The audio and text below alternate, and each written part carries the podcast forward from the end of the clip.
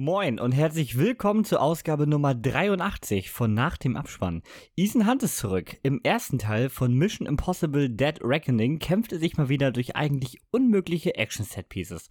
Außerdem sprechen wir noch über die neue Film-Challenge und vieles, vieles mehr. Viel Spaß!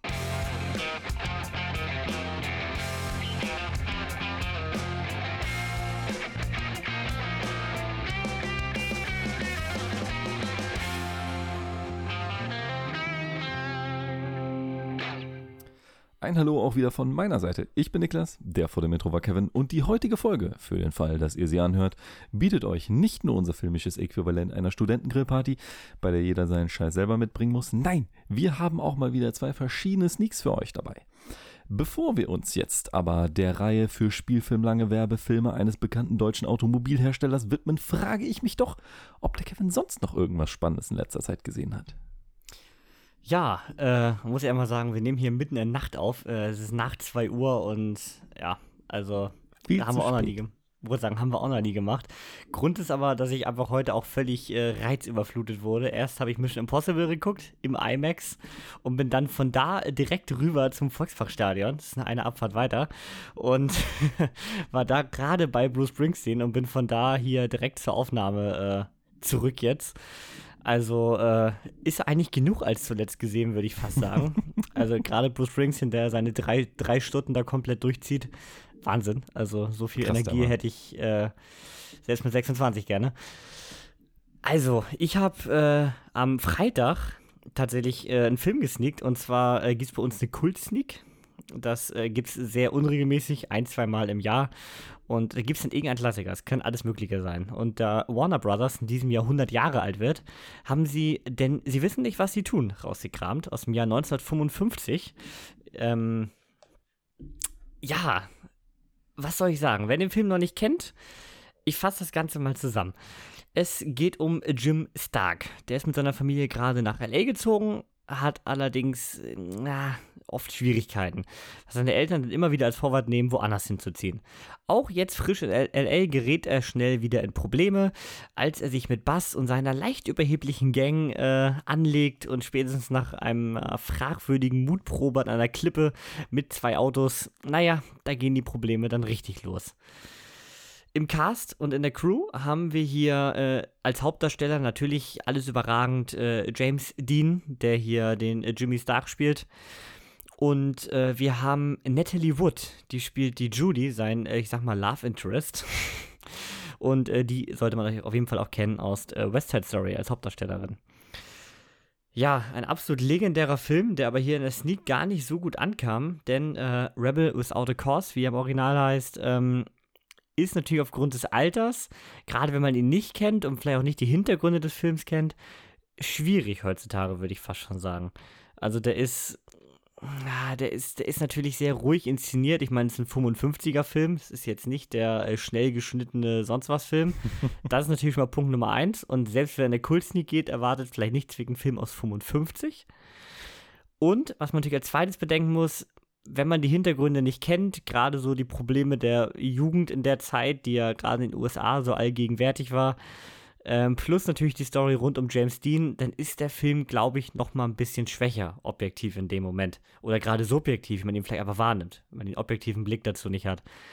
Ich fand ihn nach wie vor super geil, habe ihm vier Sterne gegeben. Ich habe ihn irgendwann auch schon mal gesehen, aber äh, vieles gar nicht mehr so richtig in Erinnerung gehabt. Bei dem Rest von uns ist aber tatsächlich recht durchgefallen mit so zweieinhalb Sternen. Die kannten ihn alle noch nicht. Und die haben sich wirklich schwer getan mit dem. Fand ich ein bisschen schade. Aber das ist ja schön, wenn das trotzdem jeder, äh, trotz Vorschusslorbeeren subjektiv bewerten kann. Also ich kenne auch nicht. Ich kenne generell keinen einzigen Film mit James Dean. Ich kenne ihn, ich weiß, was ihm passiert ist und das war's dann auch wieder. Er hat sonst ja auch nicht viel gemacht. Also gut, ist ja auch Er nur hat nicht 24, viel Zeit gehabt. ich wollte sagen, ist ja auch nur 24 geworden, aber ist in der Zeit halt gefühlt so mit die größte äh, Jugendikone der, seiner Zeit geworden, ne? Ja, hm. Wo der Film hier natürlich auch viel zu beigetragen hat. Ich meine, der Film äh, kam erst nach seinem Unfalltod raus, genau einen Monat später, im Oktober 55. Scheiße. Und das hat das Ganze natürlich hier nochmal so ein bisschen auf so ein legendäres Level gehoben, weil gerade für die Jugend, für die der Film war, die war halt so ziemlich abgefuckt ja zu dem Zeitpunkt. Alles war nicht so einfach. Man hat immer von so einer orientierungslosen Jugend gesprochen, habe ich äh, nachgelesen. Und wenn dann natürlich so ein Film kommt mit der Person, die angehimmelt wird, dann ist das wahrscheinlich der, einfach der endgültige Legendenstatus geworden. Und das hat den Film natürlich dann so groß gemacht. Ich finde aber auch als Film an sich, wenn man das Ganze außenrum, außen vor lässt, finde ich ihn wirklich gut. Es ist vielleicht kein Fünf-Sterne-Film, würden die meisten wahrscheinlich so unterschreiben. Aber gerade James Dean trägt ihn so krass, äh, spielt das super, super gut und ich finde die Story eigentlich recht interessant. Ist jetzt nicht die geradlinige Story mit dem klassischen Spannungsaufbau, aber du hast mehrere Charakter, die dir irgendwie auch ans Herz wachsen, obwohl sie alle irgendwie nur Scheiße bauen. Mhm. Aber bei jedem erfährst du nach und nach die Hintergründe. Ja, und am Ende äh, hat er mich dann doch abgeholt, gerade mit einem recht gut inszenierten Finale, wie ich finde. Ich weiß nicht, ob du, ob du das jetzt sagen kannst oder ob das schon so weit in Spoiler-Richtung geht, aber was muss ich mir da vorstellen? Ist das so, ich sag mal, eine Woche, ein Monat, beliebiger Zeitraum im Leben von Jim Stark?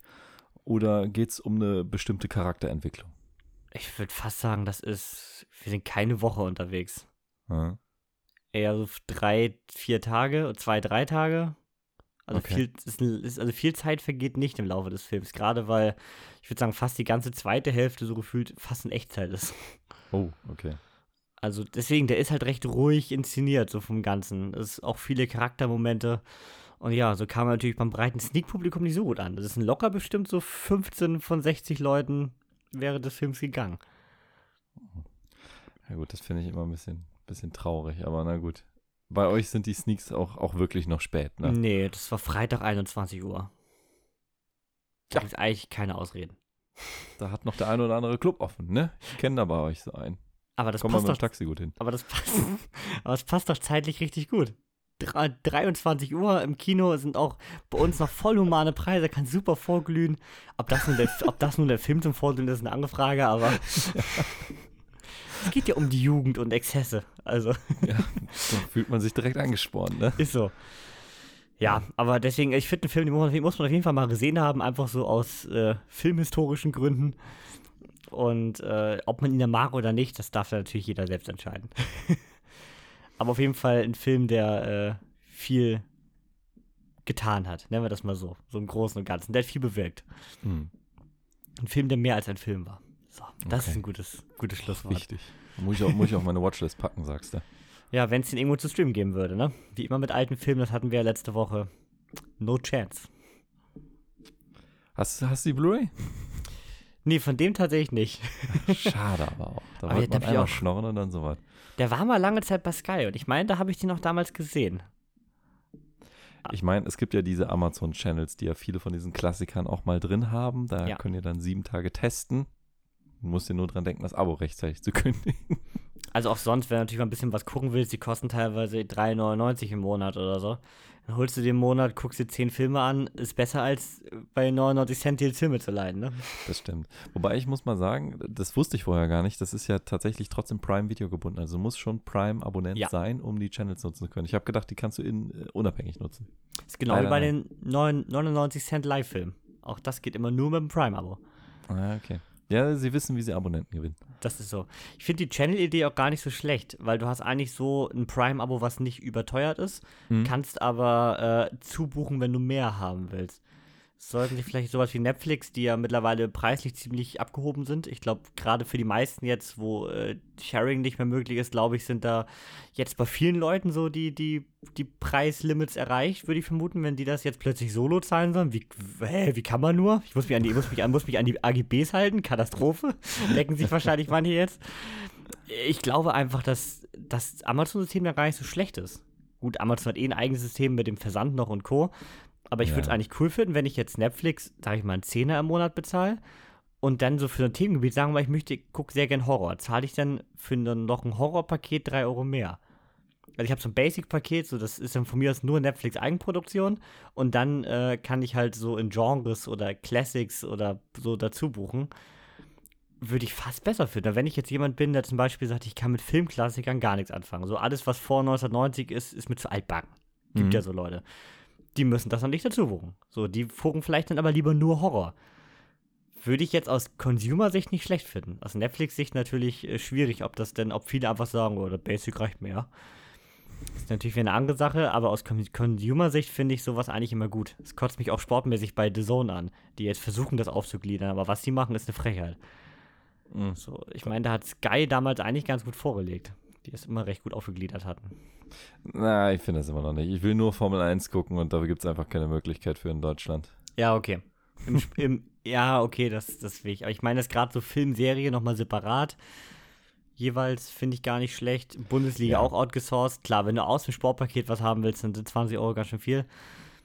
Aber sonst immerhin noch einer der besten mit diesem System. Ich finde es immer doof, wenn ich irgendwie ganz viel be- mitbezahlen muss, weil ich nicht haben will.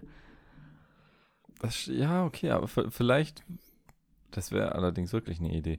Dann ist natürlich schwer, also ich meine, ich sag, es gibt nur wenige Genres, die ich ausschließen würde. Also ein Horror-Channel würde ich dann, den würde ich wegklicken können, aber ich müsste ja dann trotzdem alle möglichen Channels abonnieren, um die Filme, die mich dann zu interessieren, trotzdem zu gucken.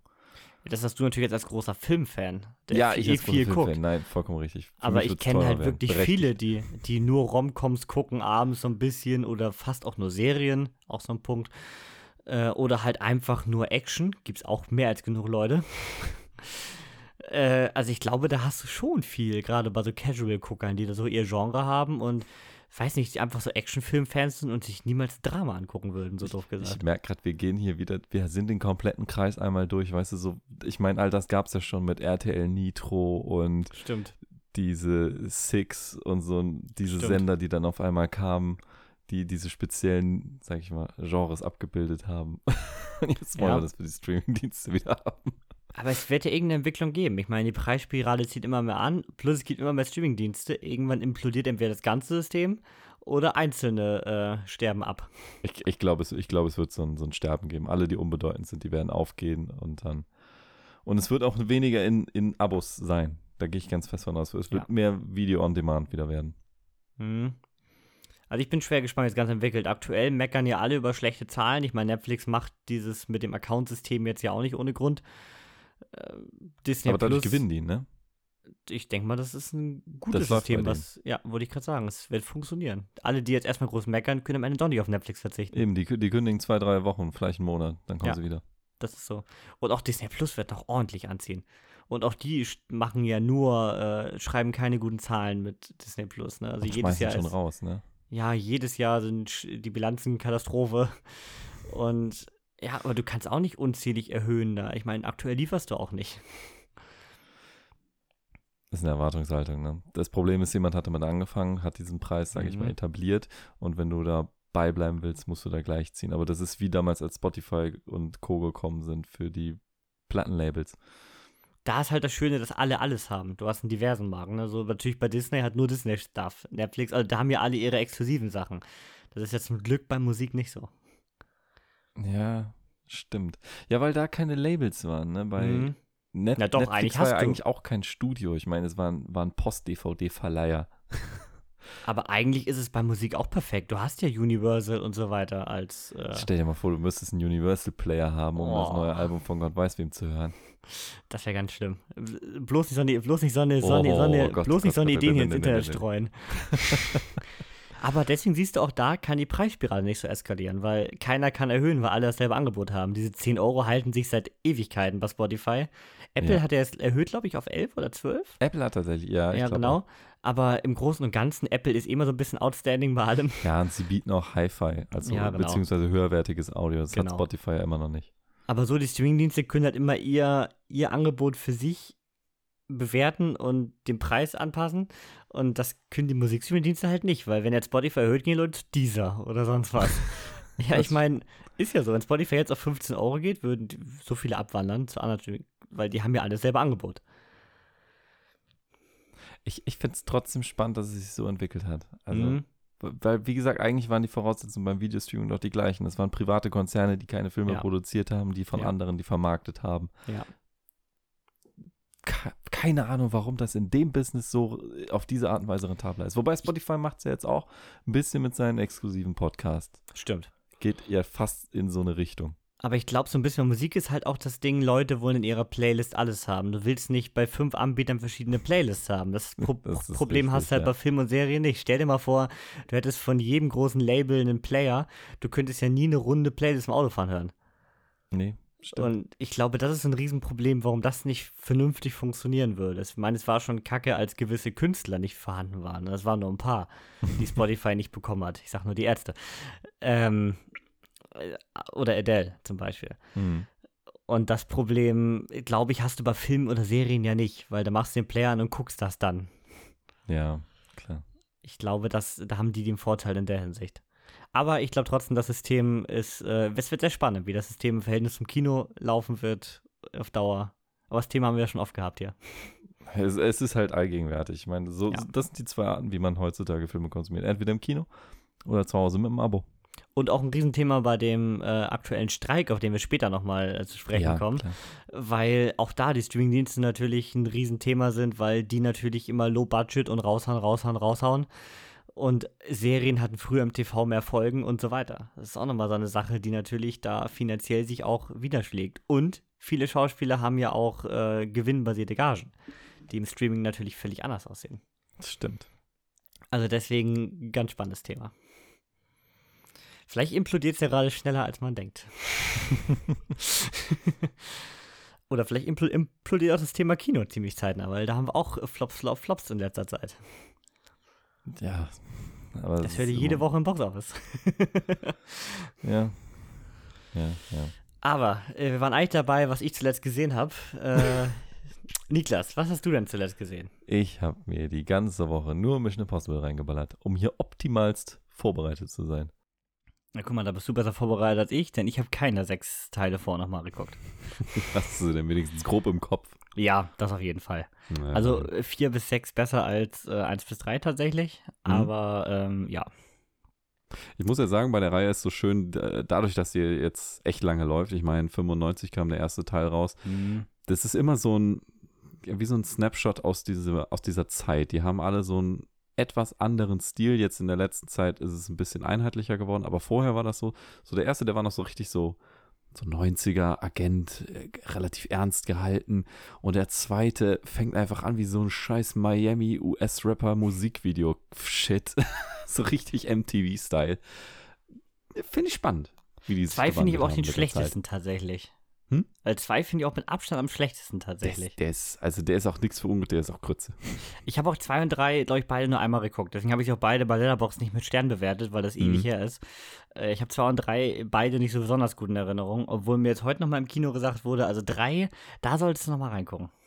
Drei ist auch empfehlenswert, weil der Antagonist da, ich sag mal, besonders für die Reihe ist. Mhm. Und die, die Entwicklung, die generell ist. Am Anfang ist es schon wieder so typisch, so Mitte 2000er Story, um ehrlich zu Mhm. sein. Ist das zwei oder drei, wo sie auch auf dem Zug kämpfen? Oder am Zug? Oh, du, Mit dem Tunnel da, die Szene. Weil, zu sein, mir fallen gerade gar keine anderen Züge ein in der, in der Reihe.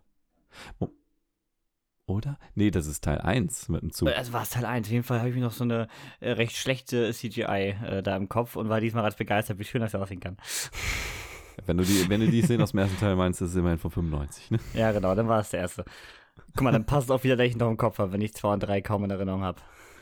Hm. Tatsächlich ähm, ist ja äh, Fallout mein absoluter Favorit. Bei dir habe ich gesehen, äh, Ja. ist er das auch nach wie vor. Kann man auch schon mal vorwegnehmen, ist er auch geblieben bei mir. Dito, ja. Äh, ich finde, Fallout ist ein perfekt runder Film. Das ist, äh, der hat einen wahnsinnig guten Antagonisten, der hat tolle Action-Set-Pieces, eine geile Story, eine richt, vielleicht die beste Rolle, die Henry Cavill je gespielt hat, aus meiner Sicht, und die beste Bond-Bewerbung, die man je hätte rausschicken können. Das noch mit, mit, mit Codename Uncle zusammen, ab im Briefumschlag, und dann hast du es. ja. Aber nee, dann hat er es nicht. Aber absolut stark. Also ich finde, das ist, das, eigentlich kann Kuntes Dead Reckoning gar nicht besser machen. Da gebe ich dir recht. Da gebe ich dir recht. Dich gefolgt tatsächlich von Teil 1, weil das halt so ein schöner erster Teil ist, so ein klassischer Agentenfilm, äh, ist tatsächlich von mir der zweite Platz äh, in der Reihe. Ich würde auf dem zweiten Platz äh, tatsächlich Teil 5 einordnen, weil die da angefangen haben, die richtige Formel für mich zu finden. Und weil das auch das Team ist, was mir am meisten gefällt. Hm, im Team kann ich verstehen. Bei mir wäre aber tatsächlich dann Teil 4 noch vor Teil 5, weil ich finde da die Action-Set-Pieces einfach geiler. Teil 5 hat halt, bei mir ist nicht viel hängen geblieben, außer Flugzeug. Das ist sehr geil, aber aus der Flugzeug ist nicht so viel hängen geblieben. Und Teil 4 natürlich dann doch ein paar größere Action-Set-Pieces. Ne? Gut, Sandsturm haben wir jetzt nochmal gesehen, aber das, äh, wo er das Hochhaus hochklettert, weiß nicht, da ist irgendwie mehr äh, größere mehr, mehr größere Action-Set-Pieces sind da hängen geblieben tatsächlich. Wobei, wobei ich die so ein bisschen gimmicky finde. Also gerade Ja. die Hochhausszene enjoy ich jetzt nicht so richtig. Keine Ahnung warum. Ich meine, beeindruckend ist die Leistung auf, ohne Frage, aber sie ist halt auch so, so komplett fernab der Realität. ja, so, das stimmt. Da finde ich nichts Plausibles mehr dran. Und ähm, das ähm, also liegt gar nicht an den Charakteren. Bei 4, 4, hat- bei 4 fehlen mir tatsächlich die Highlights. So dumm das klingt. Der spielt so vor sich hin. Ich finde die, die Geschichte, die sich da aufbaut, nicht besonders spannend. Ich finde, die versandet, hö, Ja. Sandsturm, die versandet nachher so ein bisschen. Ich finde, der, der, der, Genau. Start mit dieser Explosion im Kreml und so, den finde ich noch richtig interessant. Und dann irgendwann ist so ein bisschen, hm, wo will der Film hin? Dann, ge- was du gerade schon sagtest, dann geht man von Gimmick zu Gimmick so ein bisschen. Ja, das Man hatte dann ein paar Ideen und hat drumherum Story geschrieben. Genau, ja, im Endeffekt ist es das, ja. Davon hatte man jetzt in Dead Reckoning ja eigentlich nur eine. Ich sag nur äh, Motorrad, die man ja auch in einem eigenen Trailer verwurstet hat. Die man unbedingt, also als Gimmick umsetzen wollte, die man eigentlich im Film, wenn man logisch denkt, nicht gebraucht hätte. Für dieses Nee. Gesamtpaket. Nee, nee, nee. Aber äh, sonst finde ich, wirkt der Film da sehr organisch zusammenhängt. ja, das, das kann man sagen. Der Film ist, ist aus einem Guss. Und genau das kann man aber noch eher über Fallout sagen, wenn wir jetzt gerade noch bei den alten Teilen bleiben, weil äh, da hast du eigentlich das Beste aus 4 und 5 zusammengefasst, was wir gerade sagten. Du hast die Mhm. geilen Action-Set-Pieces aus 4, die aber diesmal passender in der Story sind. Ja. Und du hast aber das Team aus 5 soweit ja größtenteils, oder sogar komplett, ne? Ja, bis auf Jeremy Renner, der ist halt Stimmt. draußen. Aber sonst hast du halt die anderen aus 5 und du hast auch das Storybuilding aus 5 behalten, weil 5 ist ja nun der, der eigentlich den größten Story-Inhalt hat von allen Teilen und am meisten eine größere Story erzählen will. Und Mhm. da hast du in, äh, se in 6, mit überlegen wir den Zahlen, da hast du in 6 ja auch nochmal in Fallout äh, doch eine deutlich bessere Story auf jeden Fall als in 4. Ja. Das Deswegen, so also. Fallout, glaube ich, sind wir uns recht einig. Perfekter Film, obwohl ich ihm nur 4 gegeben habe. Auch da ist ein Rewatch dringend mal notwendig. Aber für mich auch mit 4 tatsächlich der klar am besten bewertetste Mission Impossible Teil. Ich habe ihn tatsächlich heute Morgen gesehen. also ich habe mir das alles ein bisschen eng gelegt gehabt mit den Filmen. Aber mag jetzt auch daran gelegen haben, dass ich äh, Fallout in der allerbesten Version sehen konnte. Also schön auf dem Blu-ray, Anlage voll aufgedreht, Zimmer ganz dunkel gemacht, dass das HDR knallt. Und dann sind gerade auch die IMAX-Szenen, die am Ende kommen, die haben mich einfach wieder so stehen lassen, wie, wie halt bei Top Gun, um Mhm. ehrlich zu sein. Da sind ja auch die gleichen Leute, was die Produktion betrifft, beteiligt und das Mhm. merkst du da. Und weil das so dieser Kontrast ist, alle vorher habe ich einfach bei Paramount gestreamt, nichts Besonderes und Mehrkanalspuren, davon haben die noch nichts gehört im Jahre 2023. Schön. Das hat dieses Mal nochmal so diesen Punkt, also, ja, das hat irgendwie mehr reingehauen. So, für dieses Wort habe ich jetzt so lange gebraucht. Aber das hat Spaß gemacht. Und deswegen habe ich dem Film dieses Mal tatsächlich fünf Sterne gegeben, weil ich, mir ist nichts mehr eingefallen, was ich daran hätte ändern wollen.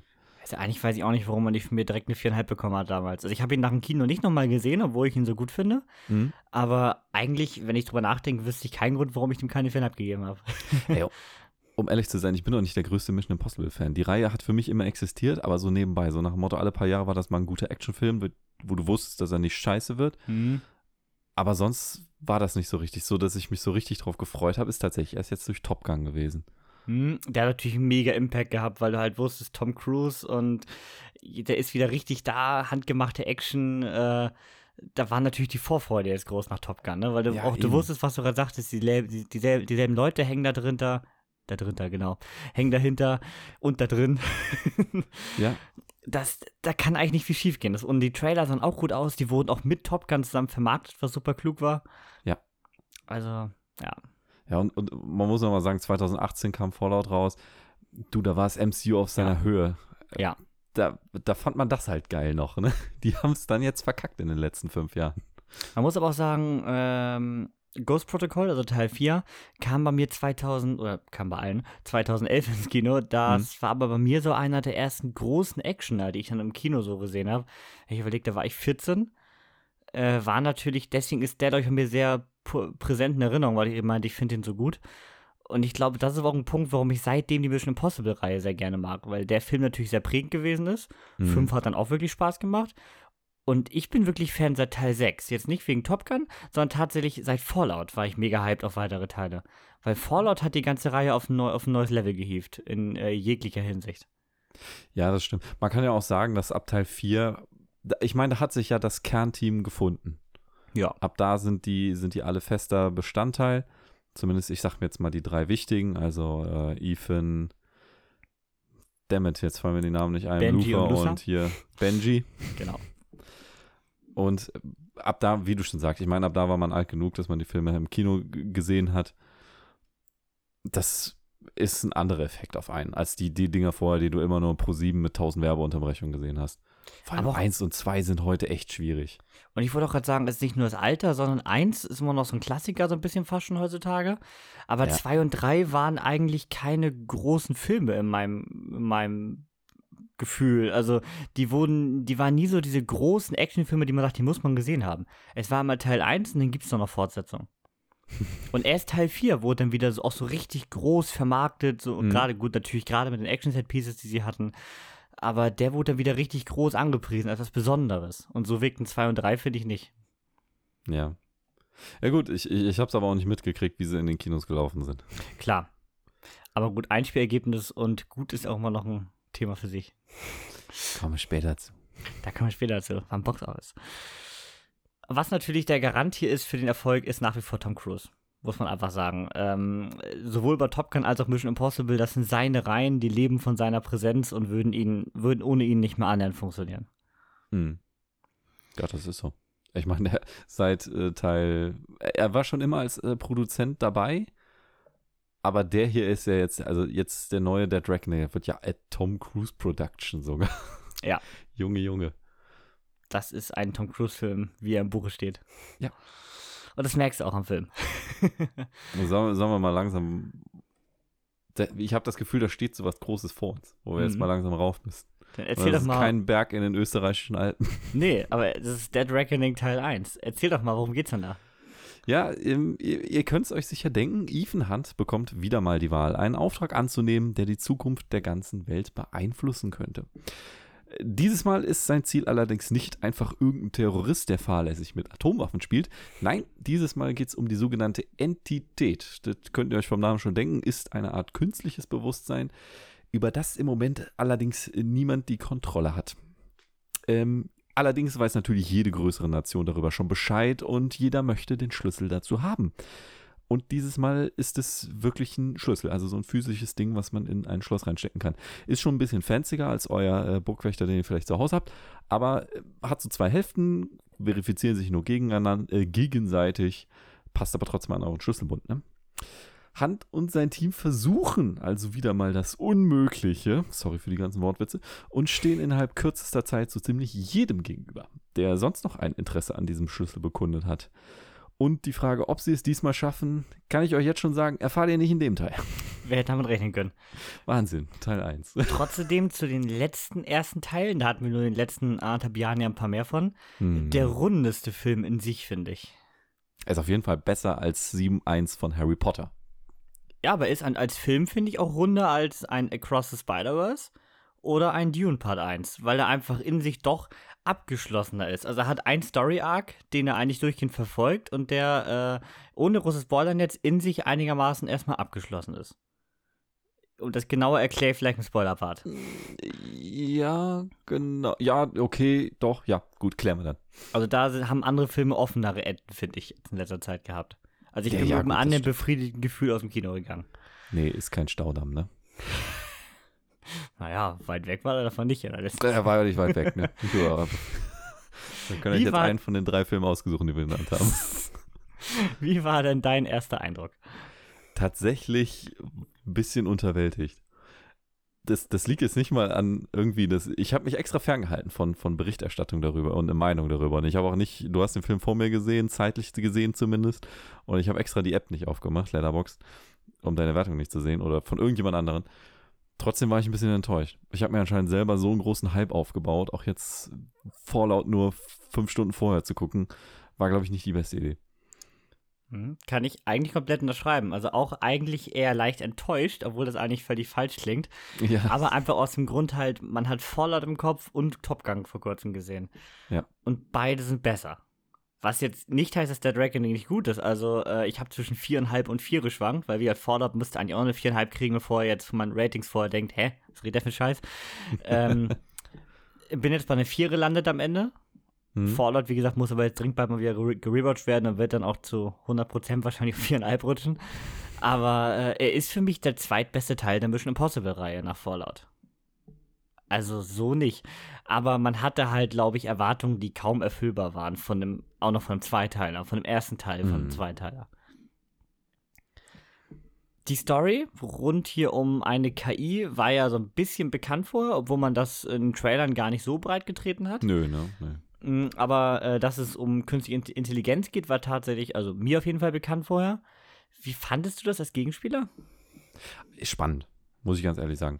Äh, Was ich bei Top Gun gehasst hätte, ähm, Drohnen. passt, passt hier tatsächlich richtig gut rein, weil eigentlich haben wir da jetzt doch schon jeden, jede Bedrohung für die Welt abgehakt und äh, gerade mit den ihren technischen Spielereien, die sie ja schon von Anfang an der Reihe benutzt haben, äh, war es logisch, dass es darauf irgendwann hinauslaufen müsste. Deswegen, also die, die Idee mit der Entität finde ich ganz geil. Die Umsetzung reden wir dann nachher drüber. Mittelmäßig. Ja. Äh, Würde ich auch wieder komplett unterschreiben. Idee geil, Umsetzung mittelmäßig, gerade in Form von Gabriel als Charakter. Ja. Nicht schauspielmäßig. Äh, er hat das super gespielt, das fand ich hat mir richtig gut gefallen. S.A. Morales war das, glaube ich, ne? Ja, Ja. ich glaube schon, so heißt der Mensch. Fand ich richtig stark, aber äh, den Charakter an sich fand ich nicht gut geschrieben. Ja. Er war tatsächlich mein Hauptproblem an dieser Storyline. Genau, genau. Mm, ja, Top Gun-Vergleich hatten wir gerade schon ein bisschen. hatte Es ist, Tom, schon. es ist ein Tom Cruise-Film, Leute. Was Ja. habt ihr erwartet? Ja, ich hatte gerade schon wieder äh, Sachen über Top Gun im Kopf, weil da kommen wir auch im Spoiler-Part zu. Es ist ein Sollen wir bisschen mal einen Top Gun-Counter machen? Wie oft wir das gemacht haben. Machst Ja. du jetzt mal so einen Pling da rein? es ist- ein bisschen schwer, wirklich schon über den Film spoilerfrei zu reden, weil äh, man möchte eigentlich nicht so viel vorwegnehmen, weil vieles rein storymäßig zeigt der Trailer tatsächlich nicht. Also ich finde, der Trailer äh, rotzt Action-Set-Pieces raus, die leider auch leider wirklich alle im Trailer waren. Aber äh, die Story nimmt sie ausnahmsweise mal nicht vorweg, muss man tatsächlich sagen. Das stimmt. Muss Also bleiben wir erstmal bei der Technik, würde ich sagen, bevor wir weiter auf die Story eingehen. Okay, machen wir das. Starten wir mit der Optik. Äh, Im Vergleich zu Top Gun würde ich sagen, steht dem nichts nach. Man sieht wieder viel, das praktisch passiert, wenig CGI. Äh, man wollte möglichst viel, äh, ich nenne es mal, lang filmen, also lange draufhalten, nicht kaputt schneiden, weil man es nicht kann. also das hat mir wirklich durchweg gefallen. Optik war toll. War leider eigentlich nichts im IMAX-Format, wenn ich es richtig gesehen habe. Allerdings ne? äh, weiß ich auch nicht, ob er so angepriesen wurde. Ja, ich glaube, das ist wieder dieses Film vor IMAX. Das ist ja diese Formatdiskussion. Jetzt ein, Op ein Oppenheimer, der ist ja wirklich in einem, das ist ja fast 4 zu 3, Genau. glaube ich, ne? Ja, kann ist ja wirklich fast, darin- ja. Der ist ja wirklich darin gedreht worden, der wird die Leinwand dann komplett ausnutzen, aber ich glaube, sonst ist auch das, was du bei Disney Plus bekommst, dieses IMAX Enhanced, das ist ja nur so ein bisschen schmaler Ja. als äh, 16 zu 9, ne? Ja, und auch so ein Dune hatte halt seine großen Action-Szenen im IMAX-Format und das war's dann auch, ne? Ja, ich glaube, das, das fällt dir nicht so auf. Also der Film war schon in, in irgendeinem IMAX-Format gedreht, halt nicht im größten, würde ich behaupten. Ja. Ohne da wirklich Ahnung von zu haben. Und ich finde immer, Mission Impossible hat so einen ganz eigenen, äh, bei allen Teilen, aber so einen ganz eigenen Filter drüber. Weiß gar nicht, Ja. wie ich den beschreiben soll. Äh, Der wirkt so leicht grisselig, würde ich fast sagen, fast dokumentarisch. Ja, sie stehen auf Filmgrain, das auf jeden Mhm. Fall. Hm? Ist mir auf jeden Fall auch sofort äh, wieder aufgefallen, gerade auf dieser übergroßen Leinwand. Soundmäßig äh, stark. Man nutzt zwar das Mission Impossible Theme ohne Ende, aber es funktioniert auch immer wieder. Es ist einfach eins der Themes, äh, die kannst du nicht totspielen. Siehst du, eben. Es nervt auch nie. Also es ist nicht wie ein XLF bei Beverly Hills Cop. Ist mir auch äh, null Nerven aufgefallen. Ich gebe zu, ich habe nicht allzu viel auf den Score achten können dieses Mal. Aber es stören tut er nicht. Es Ich hatte, ich nicht. mega Gänsehaut beim Intro. Also, das war eh so die Ja. Gänsehaut-Kinovorstellung Nummer eins. Also, ich meine, erst hattest du nacheinander, du hattest bei uns einen Dune 2 Trailer. Das ist ja eh, also da, da, Mhm. da stellt sich ja alles auf bei mir. Danach kam Oppenheimer Trailer mit Ja. dieser geilen Musik, da hatte ich auch schon wieder Gänsehaut. Und dann kam das Intro von Mission Impossible. Also, wild. Dann sprechen wir, würde ich sagen, jetzt mal nur über die erste Hälfte. Erste Hälfte würde ich jetzt mal sagen, äh, bis zum Beginn von Venedig. Oh, okay. Alles klar. Gut. Ähm, das Stich, und mir wurde vorher gesagt, ähm, von jemandem bei uns aus dem Kino, äh, der da auch arbeitet, der, äh, als er da bedient hat, so ein bisschen die erste Hälfte größtenteils mitbekommen hat. Wir haben ja Platzbedienung im Kino. Und meinte, die erste Hälfte, äh, die ist ja nicht so spannend. Oder die ist ein bisschen langweilig, so von der Gesamtinszenierung. Mm, wenn man natürlich einen Actionfilm erwartet, kann ich sogar fast verstehen. Ich finde aber, in der ersten Hälfte bauen sie eigentlich eine recht interessante Story auf. Also ich hatte jetzt nicht das Gefühl, mir wird hier Quatsch erzählt, der mich nicht interessiert. Ja, es gibt, es gibt manche Szenen, die finde ich mittelmäßig. Da wäre zum einen mal die, wo, ich sag mal, diese Szene in dem Konferenzraum von mhm. der, was auch immer für eine Behörde sie sich da gerade eingeladen haben, sieht ja aus, als ob es bei der CIA gewesen wäre das ist diese Szene, die dir erklären soll, was diese Bedrohung diesmal ist, weil vorher war es immer recht eindeutig, war ein Typ, der hatte was Böses vor oder eine böse Waffe und unter einem Nuklearsprengkopf kann sich halt fast jeder was vorstellen und was der anrichtet. Dieses Mal künstliche Intelligenz, das Thema ist zwar allgegenwärtig, aber ich glaube, viele wissen trotzdem nicht, was da für Potenziale hinterstecken. Und dann hat man hier wirklich eine fast zehnminütige Szene gemacht, wo Leute sich Dialogfetzen aneinander schmeißen, um dir, um dir bewusst zu machen, was das Ding denn jetzt anrichten könnte. Das fand ich mittelmäßig. Und mir war das fand ich tatsächlich langweilig. Und mir war von Anfang an klar, dass Tom Cruise unter der Maske steckt. Also okay, erstmal hat man in der Szene recht deutlich gesehen, dass es eine Maske ist, fand ich. Mhm. Also man hat das recht deutlich dargestellt, dass das Gesicht ein bisschen zu dick und ein bisschen zu komisch irgendwie. und ich dachte von Anfang an, das ist doch eh Tom Cruise. Und der meinte während des Films auch schon mein Vater neben mir, das ist doch Tom Cruise. Also, ja, gut. Also das fand ich auch recht vorhersehbar tatsächlich, gerade wenn man immer diese Konferenzraum-Gummimasken-Szene in den letzten Teilen gerne genutzt hat. Ja, stimmt schon. Und auch weil er so die Klappe gehalten hat, ne? nur so da dumm rumstand. Was mir allerdings gut gefallen hat, war kurz davor die ähm, Wüsten-Sandsturm-Szene. Die war sehr die geil inszeniert, fand ich. Die ist auch gut. Auch mit den, mit den, mit den, mit, mit dem Scharfschützen und so weiter, das passte alles gut zusammen. Das hat echt Spaß gemacht.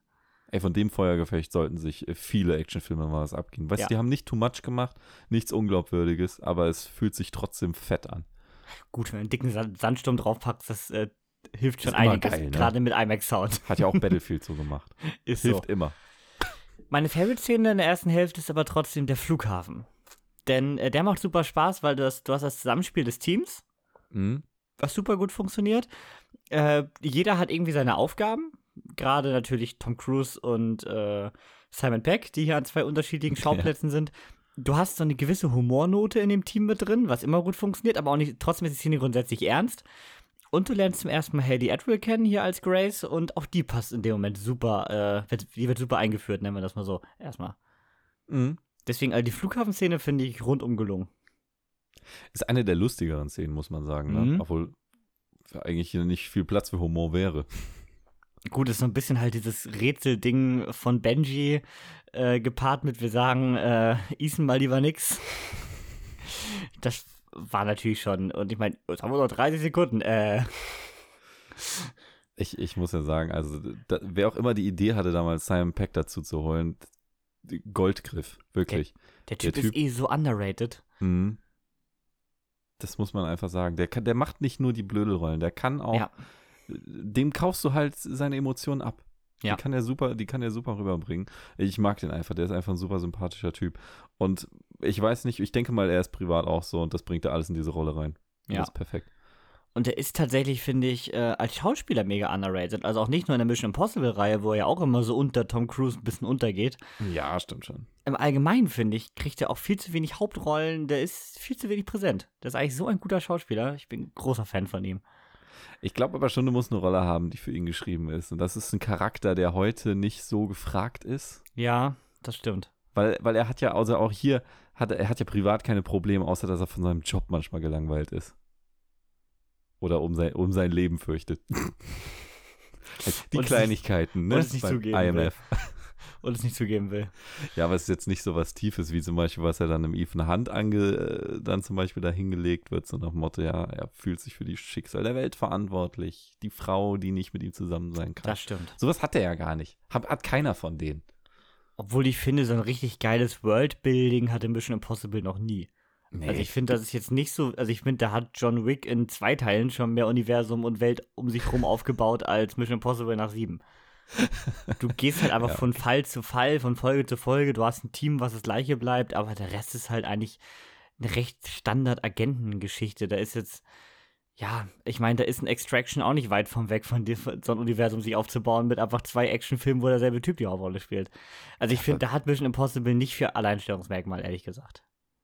Okay, ja, das ist jetzt keine Reihe, wo ich sage, boah, da habe ich so viel Herzblut, weil da liegt mir so viel am Herzen an Personen und Orten und Charakteren. Weiß nicht, da selbst ein Fast and Furious mehr aufgebaut. so, Ich, ich sag ja, das ist, ich war ja vorher auch nicht so ein großer Mission es, Impossible-Fan. es sind halt immer für sich stehen gute Filme, aber es ist keine Filmreihe, wo ich sage, äh, die spielt so richtig gut zusammen. Es, es ist ja auch schwer. Wie gesagt, gerade da das Team immer ein bisschen schwankt, gerade Ja. die ersten Teile ja null, äh, da nichts übernehmen. Aber wiederum gehst du dafür natürlich äh, dem Fanservice-Problem aus dem Weg. In die Gefahr können sie gar nicht laufen. Das stimmt. Das stimmt. Ja, wobei, könnten jetzt ja, ich meine, das haben sie an Fallout gemacht. Ein bisschen Fanservice Ja, betrieben, stimmt. indem sie da Julia Stimmt. wieder geholt haben. Stimmt. Ja, und äh, ja, dann haben wir die Flucht vom Flughafen. Tom Cruise darf endlich wieder laufen, wurde auch wieder Zeit. Wo ist er eigentlich hingelaufen? Weg. einfach, einfach weg, ins Flugzeug Er, rein. er muss nur in, in jedem Setpiece mindestens einmal laufen. Das ist ganz wichtig. Deswegen steht bei- in, in seiner Insta-Bio ja auch nur Running in Movies since 1985 oder so. Er hat, er hat den geilsten Run im, im Filmbusiness, muss man einfach sagen. Ist so. Wie war das nochmal? Er hat sich das extra zeigen lassen, ne? Von dem, von dem Ja, der hat sich Trainer geholt, professionelle Langstreckenläufer und Sprinter und so. Ja. Ah, der Typ ist einfach krass. Da gibt es, glaube ich, ein YouTube-Video zu. Why the Cruise Run Matters heißt das Video oder steht zumindest auf der Thumbnail. Könnt ihr ja mal suchen. Ist, ist eigentlich ganz spannend zu sehen.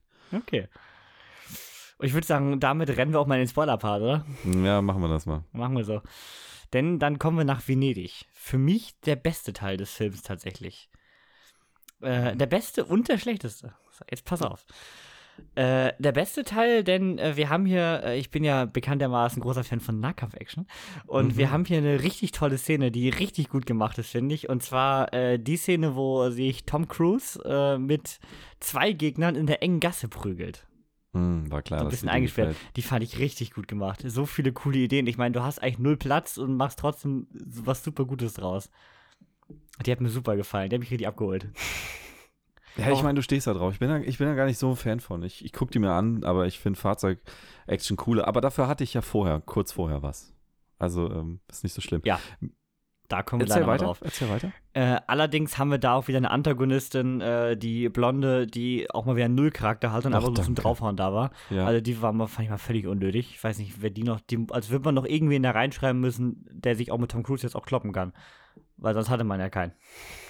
Ja, so, sollen wir dann mal auf Paris eingehen, so generell als Charakter, weil das ist, sie ist auch der schwächste Charakter im ganzen Film. Aber auch recht nebensächlich, muss man auch sagen. Ja, natürlich schon, Obwohl, aber sie wird ja dann Ende hin eigentlich nicht. Ja. ja, gegen, gegen Ende hat sie sich ein bisschen Sympathiepunkte geholt, aber nicht allzu viele. Und während dem Film ist sie einfach so richtig, ich meine, okay, ja, es ist Pom, ich spreche den Namen gar nicht erst auf. Den kann ich nicht aussprechen. Und ja, sie, sie kommt gerade aus, aus Guardians, ne? Irgendwie dadurch kennt sie jetzt jeder. Aber hier, also ich dachte, ein Guardians hat sich scheiß Dialoge. Hier hat sie einfach gar keine bekommen. Und Persönlichkeit null. Also Eigentlich- eigentlich guckt sie immer nur böse, ist frustriert wie ein kleines Kind, wenn was nicht klappt. Boah, ich weiß nicht. Me, tut mir leid, es ist einfach ein mega anstrengender Charakter gewesen. Die hat jetzt eigentlich genauso viel Persönlichkeit im Film wie Mantis in Guardians. Also auch da werden nur so Stichwörter reingeworfen und sie reactet drauf. Ja, das ist gemein. Ich glaube, sie kann viel mehr. Bestimmt. Aber der Charakter war nicht gut. Und sie, sie hat mich einfach nur genervt. Ich habe sie nie als Bedrohung wahrgenommen für Tom Cruise und ja. Deswegen kommen wir jetzt gesagt. zu meinem Negativpunkt, äh, was leider auch nicht besonders gut geschrieben ist, finde ich. Und zwar ähm, springen wir zum Ende von Venedig. Der Tod von Ilsa.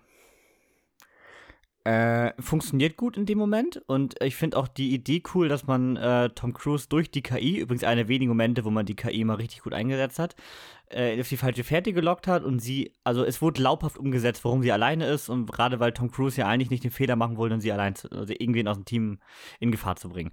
Mhm. Also das war eigentlich gut umgesetzt, fand ich und auch äh, wie das mit Gabriel klappt, das war alles gut. Aber Ilsa ist halt der Charakter im Team, der halt A, am wenigsten wichtig war in dem Moment, weil du hast die meiste Sympathie einfach zu Benji und äh, Luther. Hm. Also eigentlich für diesen emotional Impact, den die Szene bringen sollte, hättest du einen von den beiden nehmen müssen. Deswegen fand ich das schon schwierig. Und was die Szene komplett egalisiert hat, ist, dass du einfach direkt in der nächsten Szene sie gegen Grace ersetzt hast. Eins zu eins im Team. Du hast einfach Grace ins Team aufgenommen quasi und Ilsa war weg. Und das fand ich sehr dünn. Also so äh, kurz haben alle getrauert, ach, jetzt haben wir hier eine andere Frau, dann wird die.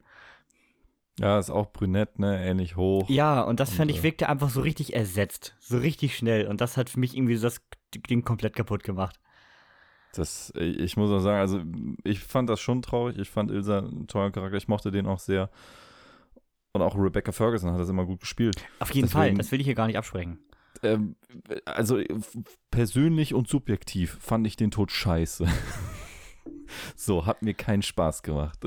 Soll's nicht, ist schon klar, aber fand ich dann doof. Und Haley Atwell oder auch Grace als Charakter ist mir nicht sympathisch genug, um in die Fußstapfen zu treten. Äh, in der zweiten Hälfte wird es bei mir tatsächlich.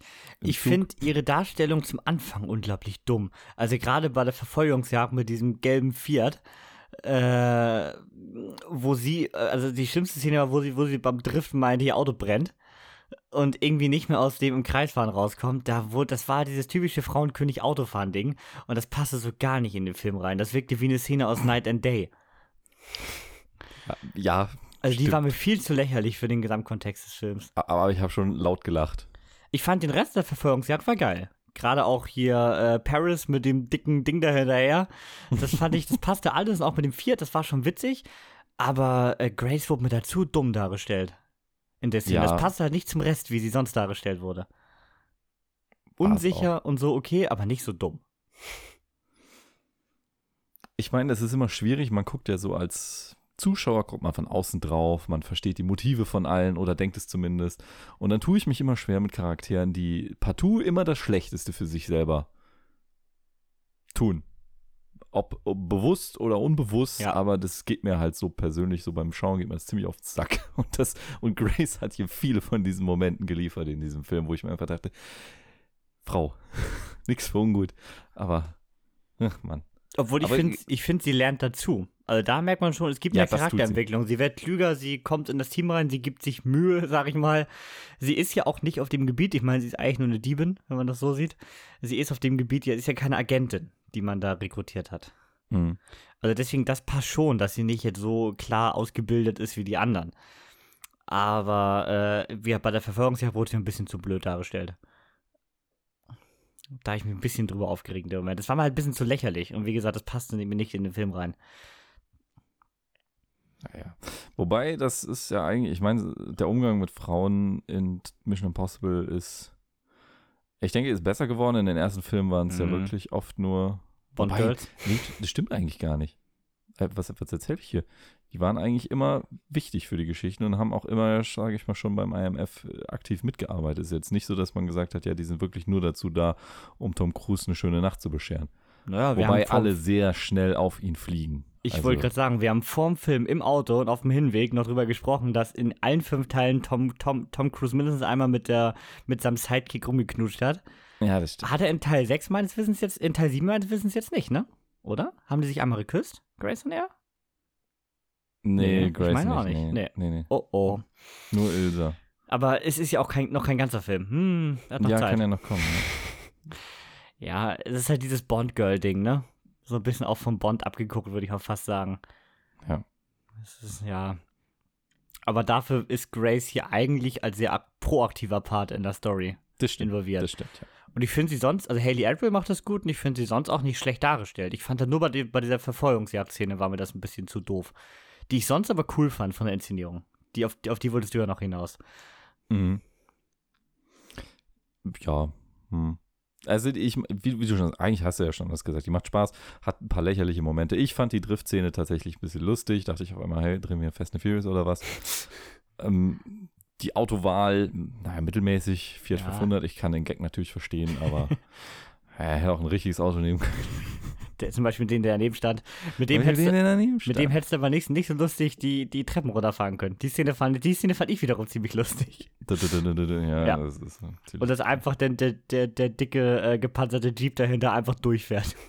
Die Logik mit dem Jeep habe ich eh nicht verstanden. Schon am Anfang, wo sie den M5 gefahren sind, noch, dass, mhm. die, dass die überhaupt dranbleiben konnte mit dem Ding. Das ist total unlogisch. Schön das, das, funktioniert immer. Verfolgungsjagden in Filmen ist immer scheißegal, was für ein Motor, Fahrwerk, Reifen die Dinger haben. Es, der, der, Sportwagen schafft es trotzdem nie, den gepanzerten Truck abzuhängen. Und der Rückwärtsgang ist grundsätzlich genauso schnell wie der Vorwärtsgang. Immer. Das, haben, haben, sie, alle, das, das haben sie bei Crew gelernt. alle DAF-Getriebe fahren vorwärts genauso schnell wie rückwärts. Das, ja, ja, aber irgendwie das gehört dazu. Das ist halt immer Gummiband-KI. Ja, sonst wäre es ja auch langweilig. Ja, das finde ich tatsächlich in Ordnung. Ich fand's, ich fand's lustig, wie er sich, äh, weil, weil ja leider alle vier Türen auf waren, echt die einfach kurz einmal abgefahren hat. ja, stimmt. Und auch den Handschellen-Gag mochte ich. Guck mal, der war ja auch lächerlich. Also ich habe kein Problem mit Humor mit Mission Impossible. Aber wenn halt ein Charakter nicht so spielt wie den Rest des Films, das stört mich dann. So, der Handschellen-Gag, den fand ich gut, dass er irgendwie dummerweise die falsche Hand genommen hat. nicht durchdacht. Nee. Ich springe mal zum Finale, denn äh, in Venedig äh, wird dann ja festgestellt, wir ähm, müssen mit der Deutschen Bahn fahren. Habe ich heute auch gemacht, lief mittelmäßig. Ähm. so ist das. Ja, deswegen äh, war sie auch überpünktlich. Mhm. Tom. Cruise hat sie nämlich nicht bekommen und äh, macht deswegen diesen klugen Plan, äh, damit es auch besonders cool aussieht, nehmen wir den höchsten Berg in der Umgebung und springen von dort äh, mit einem Fallschirm auf den Zug. Ja, die Szene mhm. war schon geil. Problem ist leider, sie wurde in jedem Trailer schon so totgenudelt, dass sie nichts Neues mehr war. Fand ich ein bisschen schade eigentlich. Sie, sie ist geil, sie geht in dem Film aber irgendwie auch total unter und das Problem ist, sie haben sie flexen so damit, dass, sie, dass Tom Cruise da wirklich runtergesprungen ist und wirklich Moped da unten in die Klippen geschrottet hat. Mehrere. Aber das Problem ist die, die Auffahrt. Mhm. Das war der erste Moment, wo ich sagte, meine Fresse, habt ihr kein Geld für richtiges CGI oder was? Weil wie man diese Rampe da weggepixelt hat und dann äh, digital die äh, Federung von dem Moped wieder reingefügt mhm. hat, damit es ja plausibel aussieht über diesen hügeligen Untergrund. Mhm. Das sah einfach nur scheiße aus. Problem ist, dass man halt auch genau diese Rampe in, im Trailer bekommen hat. Ja, man, man wusste ja, genau, wie der, wie der ja, Trick gemacht wurde. Das stimmt. Wir haben ja schon Wochen vorher diesen Making-of-Trailer in den Kinos sehen dürfen. Den ich tatsächlich nie gesehen habe. Okay, gut. Bei uns kam er, glaube ich, bestimmt drei Monate lang als Trailer für diesen Film. Okay, ja gut. Und damit war diese Szene halt wirklich durchgenudelt, ne? Und das fand ich so ein bisschen schade, weil die sonst halt eigentlich cool gemacht ist. Und wenn du sie nicht kommen siehst, glaube ich, wäre sie besser gewesen. Aber es ist doch sonst die einzige große Stunt-Szene, oder? Ja, da können wir jetzt mal zum Zug springen, auf den er eigentlich landen will. Ich frage mich, wie viel davon gerade in der, natürlich in der Endszene sehr viel, aber in der Anfangsszene CGI war. Inwiefern? Meinst du die Umgebung, der Zug selber? Ja, genau. Also alles so. Wie viel äh, war an dieser Szene nicht echt? Ich meine, wir hatten, äh, also bei dem, na, natürlich nicht als er abstürzende war. Das ist mir klar, dass der da nicht ja. runtergefallen ist. Aber äh, gerade am Anfang, als sie im und um den Zug kämpfen und auch noch, wo sie auf dem Zug kämpfen. Frage, natürlich sind sie nicht mit, mit 200 auf dem Zug am Kämpfen gewesen. Aber wie viel war in dieser Szene CGI? Weil sie sah um Weiten besser aus als die Indiana Jones Opening Scene frage ich mich, hat man sich einfach nur deutlich mehr Mühe gegeben oder sind hier Teile der Szene wirklich echt? Ist da wirklich ein Zug gefahren? Von mir aus langsam oder wie auch immer. Da würde ich gerne mal ein Making-of sehen. Das ist eine sehr gute Frage, das stimmt, ja. Mir ist jedenfalls nichts Negatives aufgefallen. Genau. Es war alles so, wie ich es erwartet hätte. Aber es ist natürlich dankbar, gerade durch die Bewegungsunschärfe bei diesen Szenen. Siehst ja eh nicht so viel, das ist eigentlich alles nur Matsch im Hintergrund. Also bei äh, Indiana Jones hatte schon Videospiel-Vibes. War natürlich das Problem, dass er natürlich auch noch künstlich war. In dem Moment, er war ja verjüngt. Das hast du hier natürlich nicht, das Problem, aber ich finde, die Szene war hier super geil gemacht. Du hattest geile Action-Szenen. Du hattest alle Charakter auf dieses enge äh, Szenario basiert. Das war natürlich so ein bisschen wie Bullet Train, stellenweise, fand ich sogar fast. aber es waren coole Szenen dabei. Du hattest gute Storyentwicklung, also rundum gelungen, der Part. Ähm, bevor wir weitergehen, wie fandst du eigentlich die Lullis, die ihn da jagen sollten von der CIA? unnötig, die waren auch nur Sidekicks. Die wirkt Ja. nie wie irgendeine Gefahr. Nee, und, da, und dann, aber ich fand schön diese eine Szene, wo sie mal das durchgespielt haben, was ich, was ich eben so angesprochen habe, so die Zuschauerperspektive, ne? Was, wenn Ethan Hunt denn wirklich nur das Wohl der Menschheit im Sinne Mhm. hat? Der andere so, nee, nee, das kann gar nicht sein. Und auch äh, am, am, am, am geilsten Fall die Szene, wo sie wenigstens einmal äh, ihrem Boss in die Schranken gewiesen haben. Nö, sie sind eigentlich gar nicht da. Sie kriegen hier auch nichts mit. Sie, sie, ja, so für ein paar Dinger waren sie gut. Vielleicht werden sie im nächsten Teil ein bisschen wichtiger. Ja, aber es waren halt so die CIA-Affen, die irgendwie da sein mussten, um ihm hinterherzulaufen, damit das irgendwie glaubwürdig wirkt, weil der ist ja eigentlich abtrünnig in dem Moment. Ja. Aber die waren irgendwie auch nur da, damit sie da sind. Vor allem, das haben sie ja schon mal benutzt, nämlich in Teil 4 halt da mit einem Russen. Stimmt, stimmt. Und dafür haben sie auch viel zu wenig Screentime bekommen. Also die waren halt immer in Szenen, die eigentlich mit anderen Leuten waren, immer dabei. Aber die haben ja Mhm. nie ihre eigen, ihren 1 zu 1 Hand bekommen. Nee, das stimmt. Das Hand. stimmt. also die haben halt nie eine Szene rein gegen Ethan gehabt, sondern die waren immer einfach dabei, wenn er gegen andere gekämpft hat. Ja, ich meine, die sind ja auch keine Gefahr für ihn. Nein. Ehrlich gesagt. Definitiv nicht. Und wenn sie dann sogar noch dran zweifeln, das macht es dann noch schlimmer. Ich, ich fand die Szene geil. Was denn definitiv CGI war, war der Absturz? Nein, wie kommst du darauf? Weiß ich nicht. Es, es sah so aus. Also, ich frage mich ja nur, wie viele Waggons wollten denn noch fallen? Ja, es war nicht die logische Szene, aber das war die Helikopterszene im Fallout auch nicht am Ende. An der Klippe. Ja. Also es Okay. war nicht die logische Szene, aber ich fand sie super cool inszeniert. Dieser, das war so ein bisschen, das hat mich ein bisschen an Uncharted 2 erinnert, wo du am Anfang ja auch diesen, du, das- das, Spiel beginnt ja, wo du an dem Zug hängst und dich da hochkämpfst, der ja auch dann weiter runterfällt oder runterrutscht. Mhm. Und daran habe ich das sehr erinnert und ich fand es eigentlich drinnen cool gemacht, mit dem Piano, was da angeflogen kommt und natürlich war alles wieder last second, ne? Hier das eine explodiert, beim nächsten fällt das Piano, es war alles letzte Sekunde. Aber Mhm. ich fand's cool inszeniert. Mir hat das Spaß gemacht. Um ehrlich zu sein, mir war es ein Waggon zu viel. Es war wirklich ein Waggon zu viel. Die ganze Scheiße mit dem Flügel am Ende, da hätte ich nicht mehr gebraucht. Hm, das, das, ja, das kann ich verstehen. Das kann ich nachvollziehen. Tja. Aber es war halt ein gutes Finale. Also ich meine, Ja. du musst ja irgendwas noch machen. Ja. Du musst den Film ja irgendwie noch im Knall enden lassen. Es darf aber nicht zu viel Knall sein, wenn du Teil 2 noch hast. Ich bin auch mal gespannt, ob der wirklich so viel, also ob das ein Fünf-Sterne-Film wird. Ja, Problem ist in dem Film, wenn man die Story zusammenfasst, ist es eigentlich, äh, alle jagen einen Schlüssel. Ja. Es ist so ein bisschen wie Pulp Fiction mit dem Koffer. alle jagen so Ja. einer Sache hinterher, die eigentlich in dem Moment aber ja gar nichts kann. Also die, keiner weiß noch, wofür die eigentlich ist. Es ist einfach der Aufhänger, warum Leute hinter irgendwas her sind. Ja. Ja, und äh, das ist natürlich eigentlich ein bisschen wenig. Und das ist das, wo ich am Anfang drauf hinaus wollte. Man hat die KI eigentlich zu wenig genutzt. Sie war immer so ein bisschen im Hintergrund. Eigentlich war der Vordergrund eher Gabriel, dieser Schlüssel und verschiedene Charak neue Charaktere, die man einführen wollte. Aber so Mhm. richtig hat man die KI nur in der Venedig-Szene wirklich benutzt. Ja. Und da bin, sind, bin ich und wahrscheinlich auch du, gerade als Fan von Person of Interest, der besten Serie, die je gedreht wurde, deutlich mehr gewöhnt, weil da hat man viel, viel mehr kreative Ideen, wie man eine bedrohliche KI einsetzen kann. Das ist auch für mich die Blaupause gewesen. Deswegen war ich auch so, ich wusste nicht, dass es um KI geht, um ehrlich Mhm. zu sein, am Anfang des Films. Deswegen war ich, war ich erstmal gehypt. Ich hatte richtig Lust darauf. Ich habe eben mir sowas vorgestellt, so eine Person of Interest Spielfilm-Folge, wenn du es so möchtest. Mit guter Action noch. Mit geiler Action. Genau. Aber das kam null. Also überhaupt nicht. Du hast zwar Parallelen, wie ich sag mal, diese typischen, du hast Menschen, die sich der KI verpflichtet haben und diese Befehle ausführen wollen und auch nichts anderes mehr tun. Aber da, dadurch, dass du aus der Gegnerperspektive den Film betrachtest, kriegst du davon nichts mit. Es ist so ein bisschen traurig. Nee, du verstehst Gabriels Beweggrund in dem Moment am Anfang noch gar nicht so Ja, richtig. ja, du rallst auch noch nicht, warum ist er eigentlich so ein Fan von dem Ding? Was hat sie Genau. ihm versprochen, ne? Genau.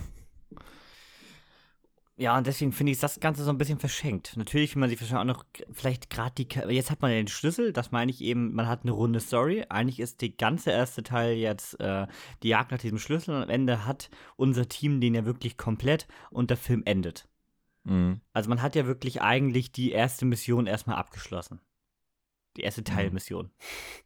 Ja. Und deswegen finde ich das erste Teil in sich erstmal abgeschlossen und jetzt kann man natürlich in Teil 2 vielleicht deutlich mehr auf die KI gehen, weil jetzt hat sie ja auch eine richtige Bedrohung mit dem äh, vollen Schlüssel, der im Besitz von Ethans Team ist. Ja, bin ich mal gespannt, ne? Also Das- Erwartung an Teil 2 wäre bei mir auf jeden Fall deutlich mehr Einsatz von der KI. Und ja, die Frage ist vielleicht bisschen bessere Nebendarsteller bzw. Antagonisten. Antagonisten brauchst du natürlich nicht, wenn du die KI gut einsetzt. Ja, vor allem, du hast ja eigentlich noch, du hast ja eigentlich noch fast alle, außer Paris ist doch keiner gestorben. Und Ilsa auf der anderen Seite. Stimmt. Ist Paris gestorben? Naja, sage ich mal, schwer verwundet Ja. auf jeden Fall. Ja, stimmt. Ja, also ich bin mal gespannt. Jetzt hat man natürlich als Hauptpunkt dieses U-Boot. Damit kannst du ja aber eigentlich erstmal auch nicht viel machen. Weil es halt irgendwie unter Wasser. Mhm.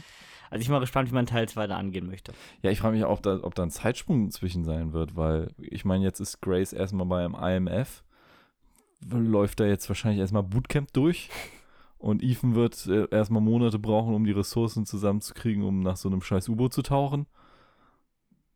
Ja, wahrscheinlich. Ja. Ich gehe mal davon aus, dass da erstmal ein größerer Zeitsprung drin sein wird. Ja.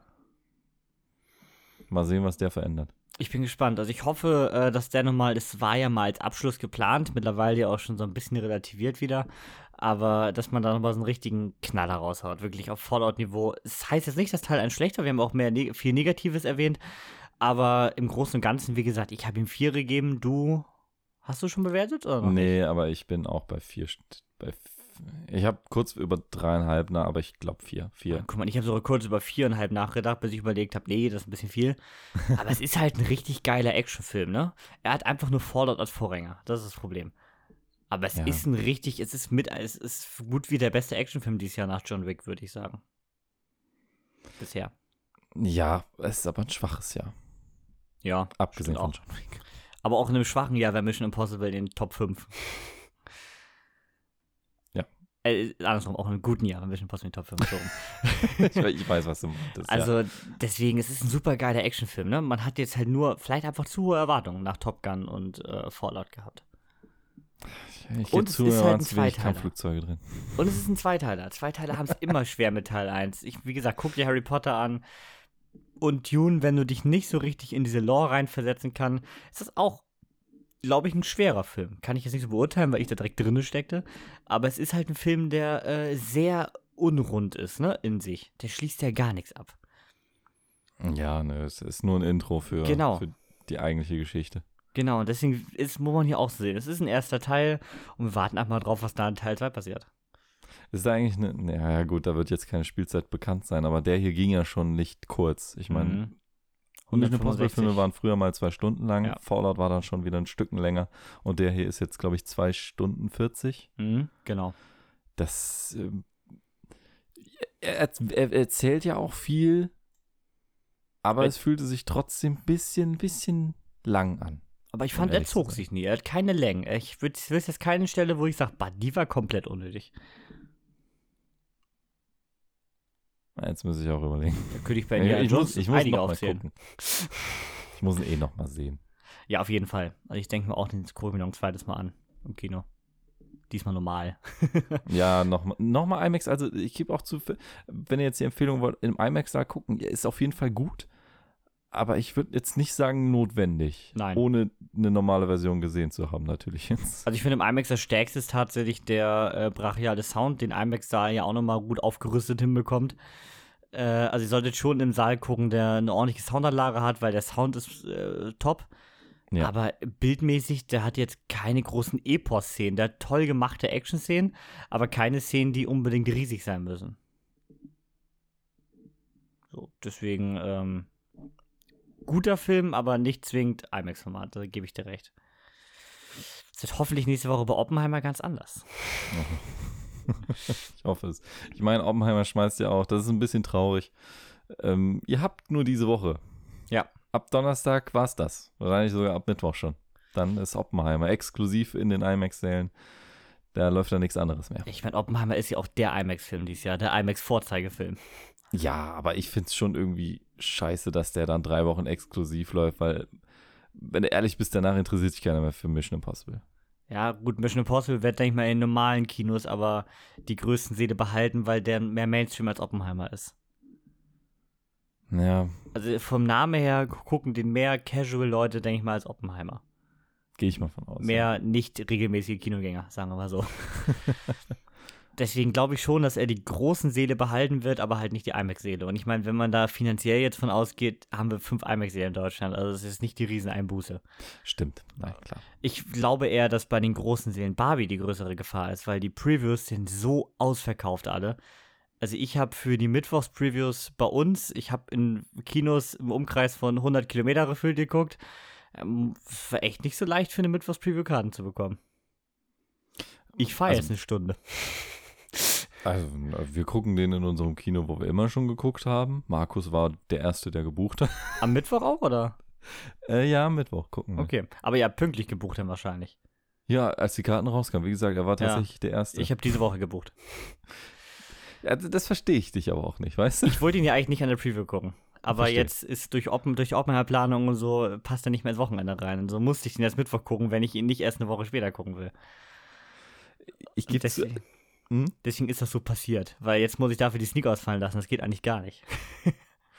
Da, hab ich, da bin ich einmal froh, dass unser Kino die auf Dienstag gelegt hat. Ja. Ist nicht immer gut, hat auch oft, schon oft zu Scheiße geführt, aber Stimmt.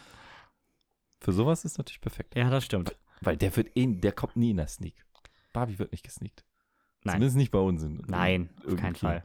Und auch gerade bei uns ist eigentlich immer so Filme, die Mittwochs Preview haben, kommen nicht am selben Tag in der Sneak. Aber jetzt wüsste ich doch mal gern, wieso. Ich meine, ich gehe in Barbie rein, weil da spielt Margot Robbie mit und äh, wie heißt denn der andere nochmal? Ein Gosling? Ryan Gosling. Damn it. Mir fallen die, ich war bei Ryan Reynolds die ganze Zeit. Ich kann die Oh, Nachnamen nicht bitte, ein hinkriegen. Glück nicht.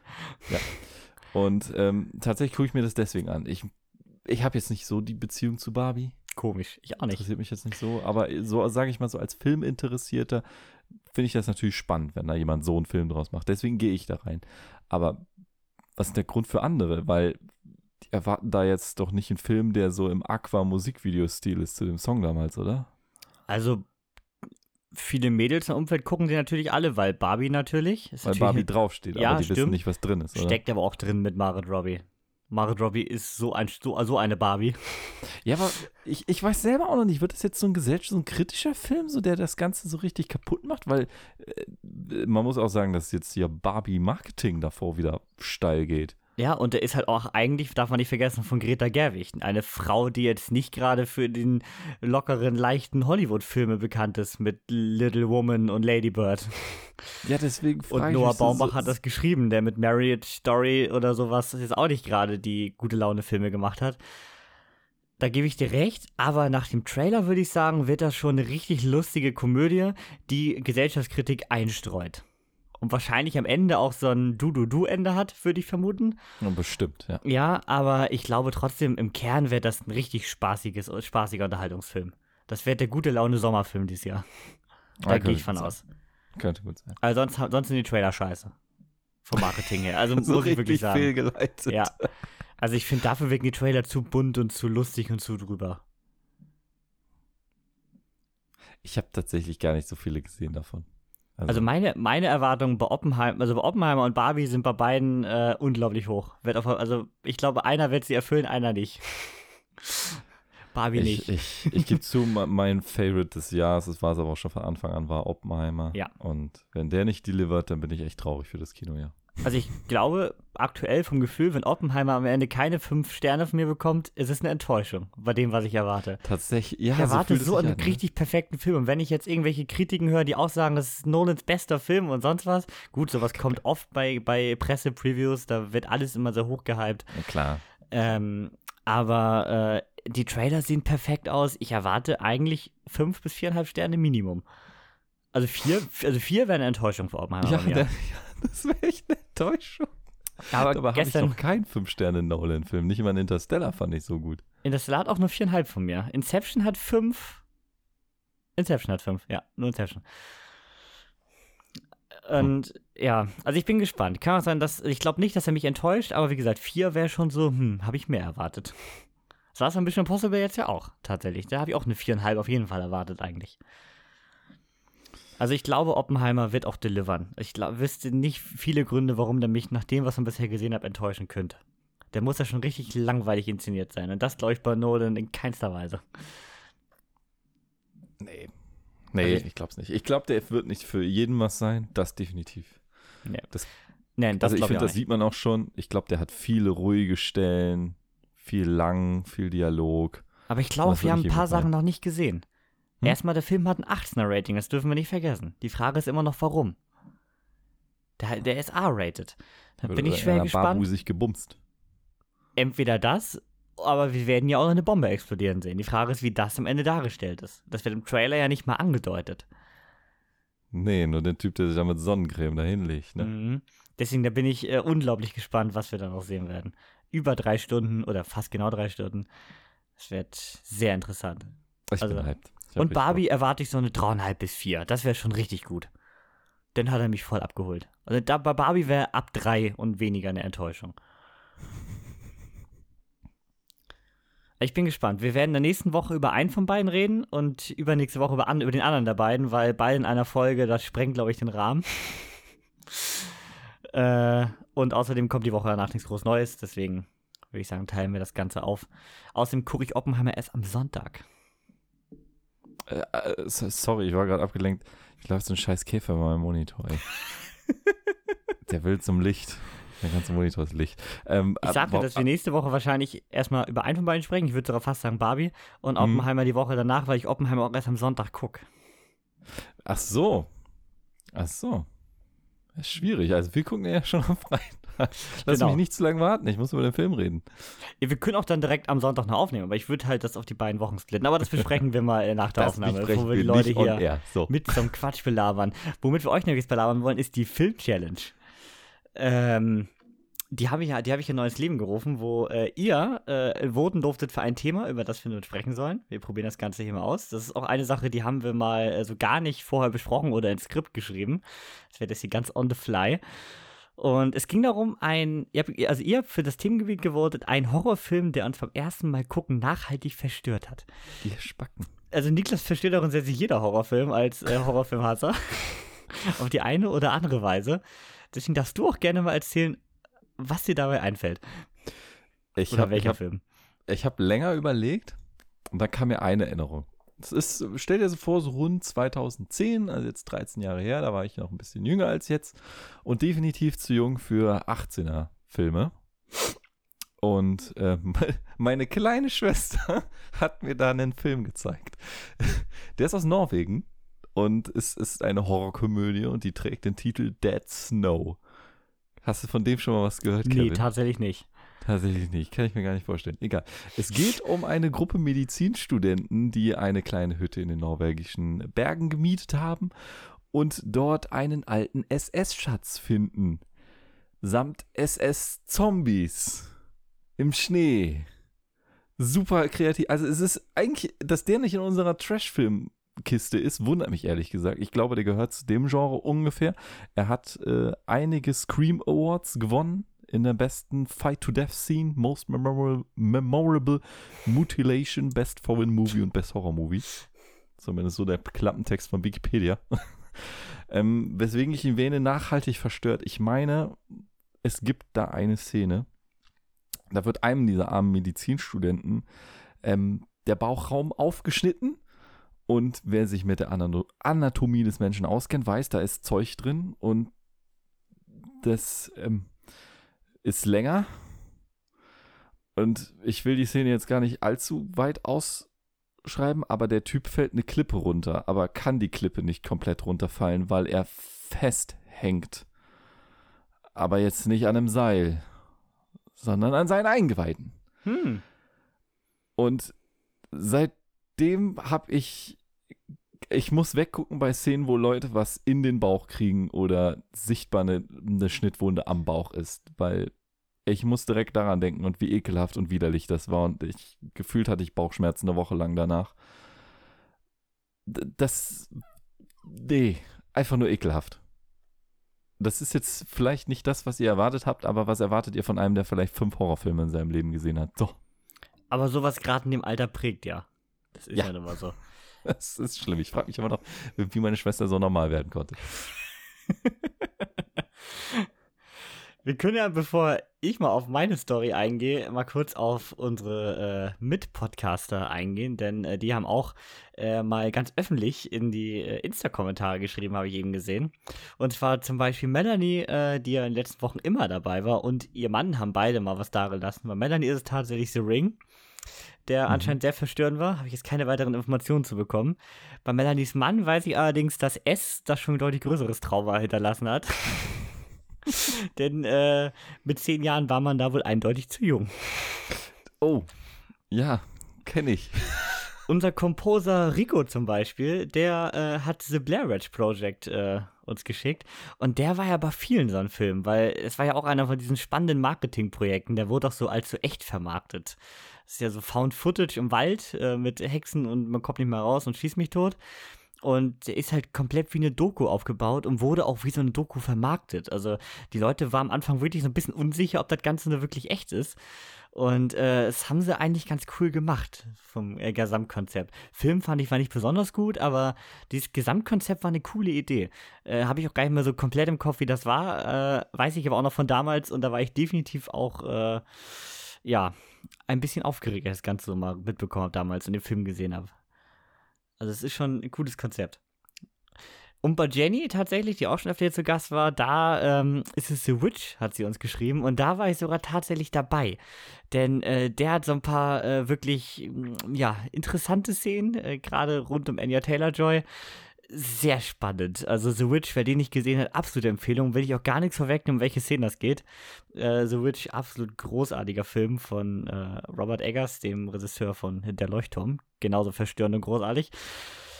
Ja, bei mir ähm, ist mir tatsächlich ein Film eingefallen, den ich nicht zu jung gesehen habe, sondern der einfach den besten Jumpscare ever hat. Und zwar, ich bin ja eigentlich kein Fan von Jumpscare-Filmen, weil ich finde immer, Jumpscares sind die billigste Art, um Horror zu erzeugen. Eigentlich ist es wie bei Actionfilmen schnelle Schnitte. Es ist die billigste Art, Action zu drehen. Eigentlich ist halt eine geile Atmosphäre, wie bei The Witch oder Hereditary halt zehnmal geiler. Aber Insidious Teil 1 hat äh, einen Jumpscare, wo man ihn nicht erwartet. Und zwar ist man ja eigentlich in Horrorfilmen am Tag immer sicher. Das ist ja der Klassiker, ne? Am Tag sitzt die Familie glücklich am Essen und nachts passiert was. Hier hast du allerdings so eine Esszimmer-Szene, man, so nix ist los, so dieses klassische, man hat so diese kurze Charakterbildung in Horrorfilmen, wo nichts passiert. Und plötzlich, wie aus dem Nichts, taucht hinter einem Kopf der Teufel auf. Holy shit holy shit, zu diesem Zeitpunkt, ich war vielleicht auch noch ein bisschen zu jung für den Film, aber nicht, nicht so viel zu jung wie hier manche andere. Also doll, wirklich. Seitdem ist äh, diese Szene so in meinem Gesicht, äh, in meinem Gesicht eingebrannt, zum Glück noch nicht, in meinem Kopf eingebrannt. Das ist, das geht gar nicht. Ganz schlimm. Leider äh, wurden die Insidious-Teile danach nicht besser, fand ich. Teil 1 ist ein super Film, auch von der Atmosphäre tatsächlich, baut mhm. eine coole Welt auf. 2 führt sie eigentlich ganz cool weiter. 3 ist dann halt ja Vorgeschichte. 4 habe ich dann gar nicht mehr gesehen. Und 5 habe ich am Mittwoch im Kino gesehen. Deswegen kam ich jetzt wieder auf äh, den Film tatsächlich. Also, vielleicht mal ganz kurz als Sidekick. Wer Teil 1 und 2 mag, der sollte sich auch 3 angucken, denn der schließt eine Trilogie in sich ab, ignoriert 4 und 5, die eh Vorgeschichten sind. Ähm, und ist eigentlich ein guter Abschluss für die Reihe, den man auch bitte mal so nehmen kann. Ist aber kein besonders guter Film in sich. Der greift halt viel auf von Teil 1 und 2, aber hat halt wenig eigenes. Ist halt so ein Fanservice-Festival, würde ich fast sagen. Und Jumpscare-Festival. Richtig viele Jumpscares und auch richtig vorhersehbar meistens. Also kein besonders guter Film, aber Insidious-Fans greifen zu.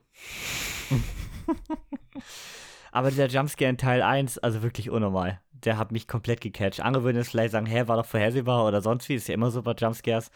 Aber der ist wirklich komplett hängen geblieben. Also ganz schlimm, gerade weil du halt, das in so einer Szene war, wo du eigentlich diesen Safe Space erwartest. Mhm. Du hast immer so diese Klassiker, ja, mach langsam eine Tür auf und erwartest schon was oder so. Aber das war wirklich so aus dem Nichts. Nee. Nein, nein, nein, nein. Ich finde schön, ihr habt alle echte Horrorfilme und ich habe hier eine Horrorkomödie. Passt doch. ah, geil. Obwohl bei äh, Melanies Mann müsste das ja auch nicht, dürfte ja auch nicht der neue S sein, wenn er den mit 10 geguckt hat. Den alten würde ich auch schon fast als Horrorkomödie einordnen. Für den Clowner kannst du auch nicht ernst nehmen. Na gut. Ja, so viel von äh, dem Nicht-Horrorfilm-Podcast zu diesem Thema. Äh, werden die Film-Challenge auf jeden Fall wieder aufgreifen. Ähm, Könnt ihr mal schreiben, was man da noch verbessern kann oder was ihr davon haltet. In die Kommentare natürlich. Ihr könnt auch bei Insta jetzt übrigens Kommentare, äh, bei Insta, bei Spotify Kommentare da lassen, falls das noch jemand noch nicht gesehen hat. Nutzt nämlich kein Mensch. ist doch irgendwie blöd. Hat auch bei Also anderen ich höre Podcasts Podcast beim Autofahren, darf man nicht tippen. Genau. Ja, ich höre sie auch immer nur dann, wenn ich nicht das Handy in der Hand habe. Und bevor das Ganze jetzt äh, zu Ende geht, äh, will ich nochmal darauf hinweisen, dass wir für nächste Woche keine Hausaufgabe oder Film-Challenge haben, denn äh, wir sind mit Barbie und Oppenheimer schon so voll. Dass, äh, Außerdem sind Sommerferien. ja, und ich meine, in dieser legendären Woche, wo, wo, wo Barbenheimer ins Kino kommen, äh, ist das äh, ist auch keine Zeit noch für eine Hausaufgabe. Wirklich nicht. Ich bin, auch Okay. so, ich bin auch so Fan von den ganzen Game of Insta dazu aktuell, diese Plakat-Mash-Ups und das ist so gut. Gerade weil das halt auch die gegensätzlichsten Filme sind, die da an diesem Wochenende starten. Aber halt wahrscheinlich auch die beiden größten dieses Jahr. Ich befürchte es, ja. Ja. Aber was wahrscheinlich nicht die größten Filme dieses Jahr sind, sind unsere Sneaks. Aber schlecht waren sie, glaube ich, auch nicht. Aber wenn ihr das erfahren wollt, dann müsst ihr dranbleiben, denn äh, darum geht's gleich.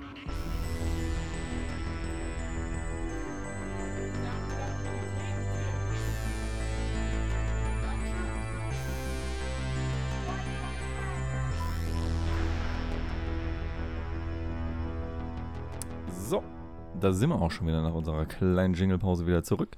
Und wie versprochen gibt es jetzt die zwei Original-Sneaks. Kevin, möchtest du mit deinem Film vielleicht mal starten? Ja, ich war verrückt nach Figaro, beziehungsweise hieß so Nein. unserer Film.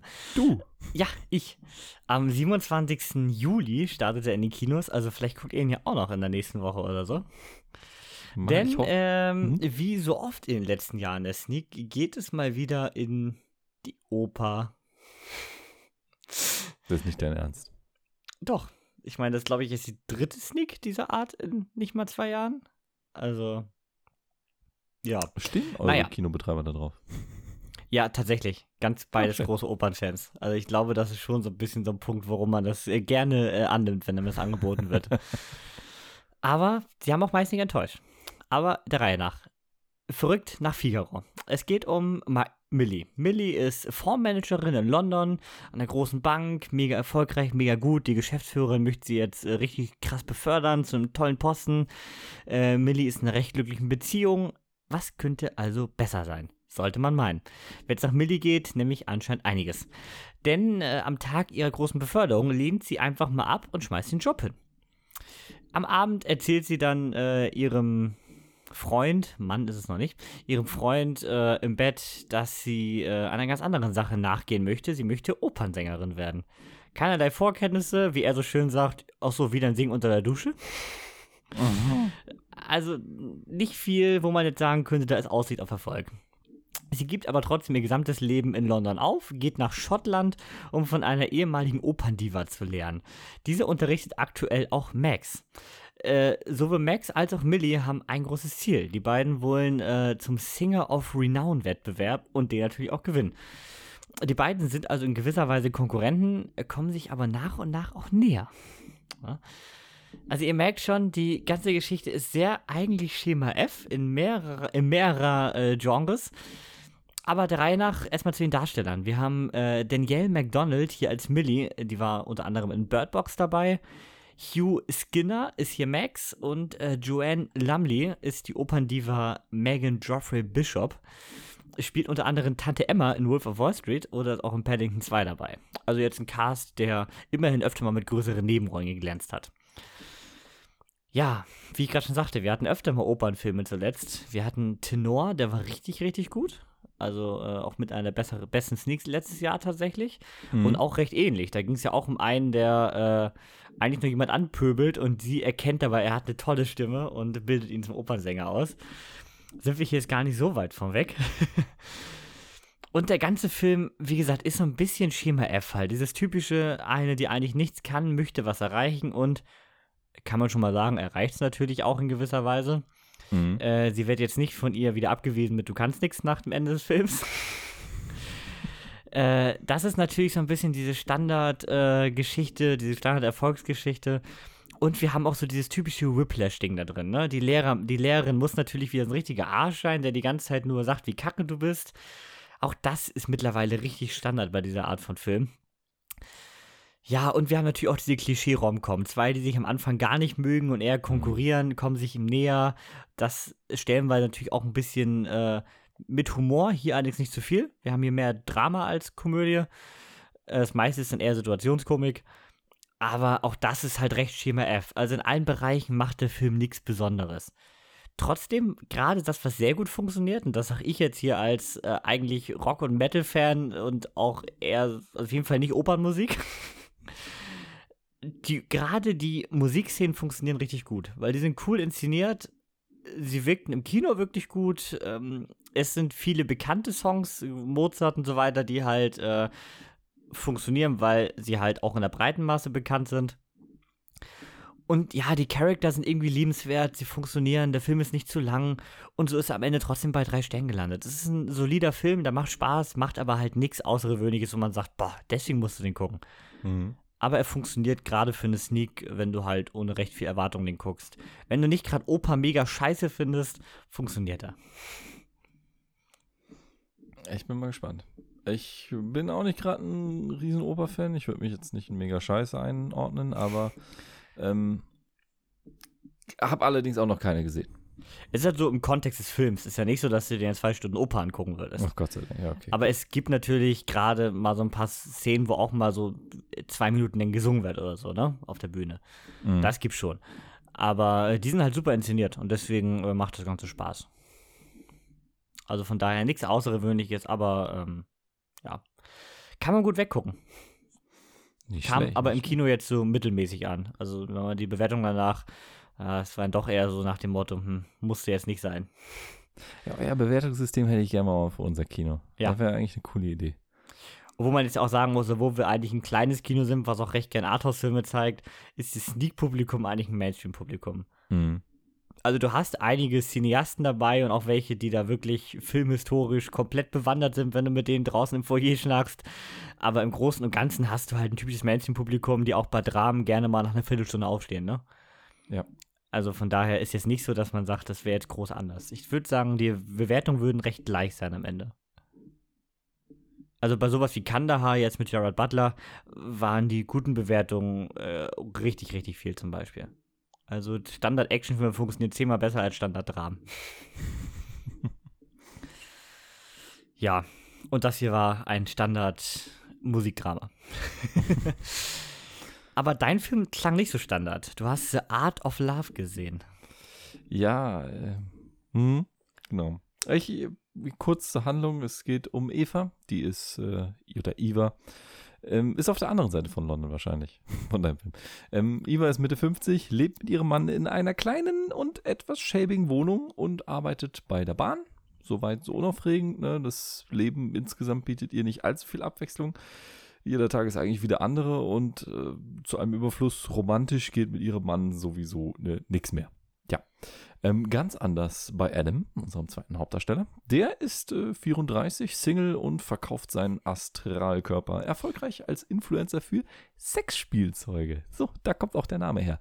Ähm, Hm. Auf einem Event von Adams größtem Sponsor, dem Startup The Art of Love, äh, bekommt er dann mal wieder eine Auszeichnung als Tester des Jahres. Er hat also die meisten Teststunden in diesem Jahr abgeliefert. Macht mit dieser Information, was ihr wollt. Interessanterweise ist da aber auch Eva anwesend und äh, bekommt ebenfalls eine Auszeichnung für besonderes Engagement in der Firma. Ähm, der Chef da hat auch richtig, richtig Bock und äh, bietet den beiden als Team an, die nächste Revolution der Sextoys zu entwickeln. Hm. Ja, haben die beiden jetzt nicht unbedingt Bock drauf. Äh, vor allem der Teil mit dem Team macht dann einer Seite des Teams sehr zu schaffen. Aber wie das so ist, ne, man Ah. überwindet sich, gibt ja auch viel Geld und äh, dann lernt man sich etwas näher kennen und entdeckt, dass man dann vielleicht doch ein voreiliges Bild von dem anderen hatte und Schön. was mitnehmen kann und was lernen kann. Schön, dass wir es unabhängig voneinander uns, wir schreiben uns die erste Zusammenfassung immer grob auf Ja, und dass bei uns beiden der letzte Satz eigentlich exakt gleich ist. ist schön, ne? weil die Filme auch wahrscheinlich ähnlich ablaufen oder abgelaufen sind. Es sind halt einfach Romcoms. Es, sind, es, ist eine, es ist eine Rom-Com im Endeffekt. Ähm, hier allerdings jetzt nicht so, dass die beiden Hauptdarsteller was miteinander haben. Die Altersgap ist da. Nicht unbedingt verwerflich für manche, aber. Sagen, da stirbt man nur halt Feelings auch niemanden. Obwohl doch, es stört viele, das ist das Problem. Aber keine Sorge, hier passiert nichts. Also die, die, verlier, die verlieben sich nicht ineinander. Das passiert nicht. Ähm, was die Darsteller angeht, ähm, ich kenne nur einen einzigen und das ist Jeremy Swift. Das ist der Darsteller von Evas Ehemann. Den kenne ich tatsächlich auch nur als, aus Ted Lasso. Sonst ähm, Alexander Gilbreth, wie auch immer das ausgesprochen wird, spielt hier Eva. Oliver Walker spielt Adam. Dann gibt es noch äh, Jasmine Blackborough in einer Nebenrolle und Kenneth Collard spielt den Chef. Wenn ihr einen von den Leuten kennt, habt ihr mir was voraus? Zum Film selber würde ich sagen, äh, eigentlich wie bei dir. Es ist ein ziemlich durchschnittlicher Film der an und für sich mal eine nette äh, Geschichte erzählt, die auch ganz okay erzählt. Und wie gesagt, dieses Prädikat für eine Sneak ganz nett schafft auch der hier.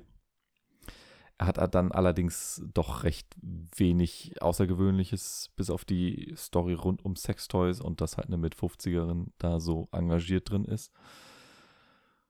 Vor allem gegen Ende driftet er ein bisschen ab und will fast in so ein Drama mit ähm, Hintergehen und Ausnutzung. Hm. All diese Themen handelt er dann ab, als beziehungsweise auch, dass einer von den beiden dann ziemlich ausgenutzt wird. Könnte ich sicher denken, wer. Und das bringt mich direkt zum nächsten Teil, die Vorhersehbarkeit, die in diesem Genre allgegenwärtig ist. Und ja, was erwartet ihr? Die lustigsten Szenen sind natürlich die, wo irgendwelche Sextoys äh, getestet werden, natürlich. groß präsentiert werden. Ein Riesendildo oder Adam's Pleasure da erstmalig ausprobiert wird und dann so Kommentare wie, sind das wirklich deine Originalmaße? kommen. Ja, das äh, fand auch eine äh, Mitguckerin bei uns im Kino sehr amüsant. Die hat nämlich derbe abgelacht. Solche Leute sind immer super. Die eine Person, die so richtig eskaliert. Und die ist äh, wirklich richtig eskaliert. Das hat eigentlich, das, äh, würde ich einen halben Stern mehr für den Film geben, weil das einfach so lustig war. Am Anfang hat sie noch mit allen anderen gelacht, an den Szenen, wo man lachen sollte. Am Ende wurde es ein bisschen beliebiger. Äh, da war einfach das ganze Kino still und die war einfach nur am Lachen und man guckt sich so um und versucht die Person zu finden und äh, ja. Ja, das Schlimme ist, wenn du einmal im Flow bist, dann hast du, hast, hast, hast du auch verloren.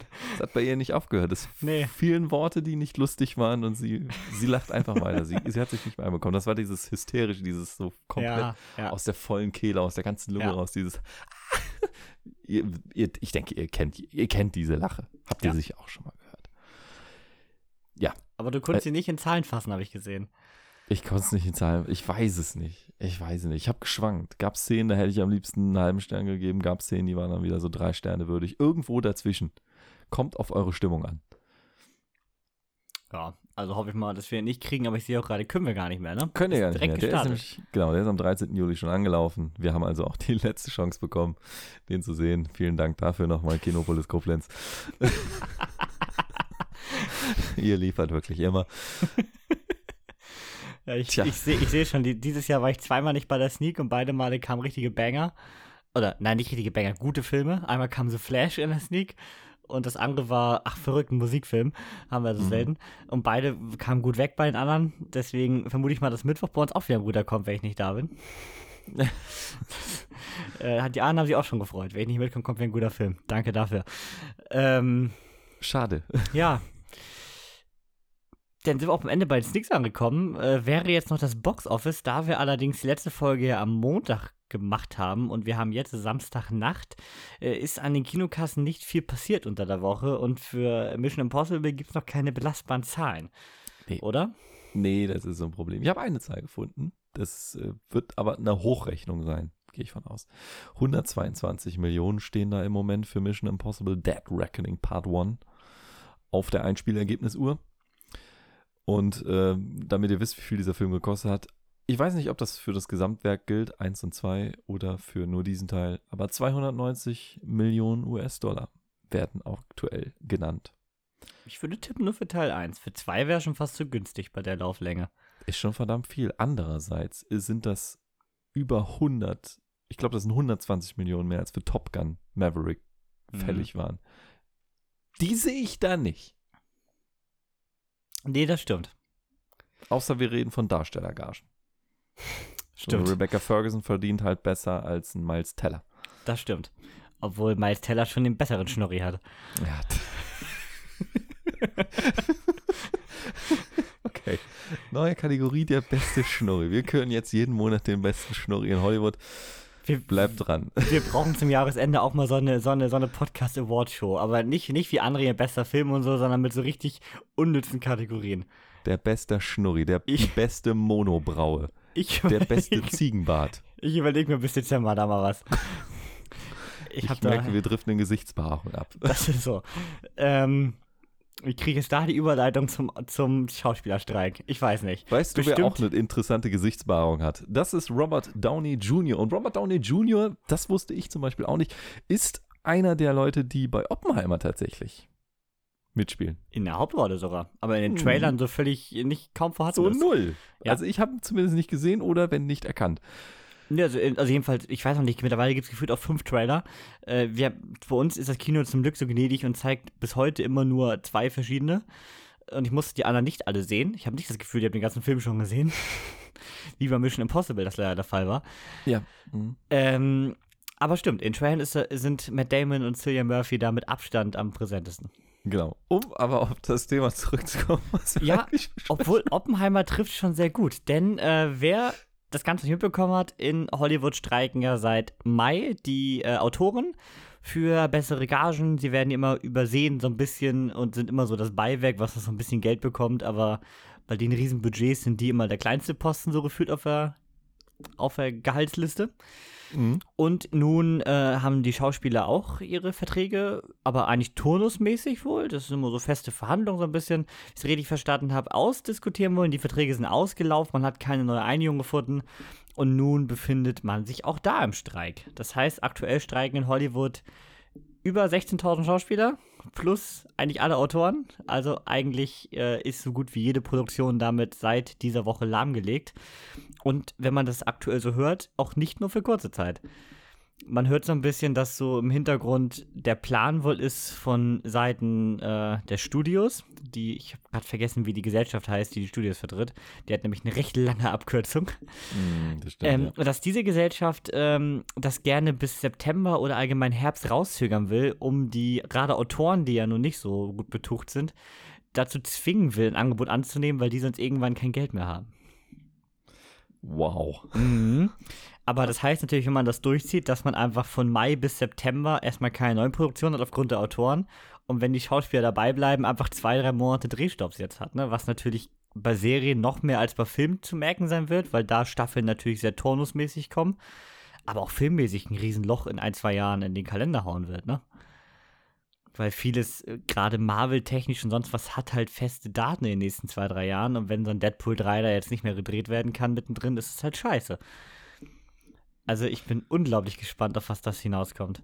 Und um den Kreis kurz zu Oppenheimer zu schließen, ähm, bei der Oppenheimer-Premiere in London sind ja tatsächlich äh, unsere Hauptdarsteller über den äh, schwarzen Teppich marschiert, sind aber nicht mit in den Saal gekommen, weil dann äh, die Entscheidung fiel, wir streiken. Und äh, die haben dann, äh, ja, sich auf dem Teppich wieder äh, ab verabschiedet.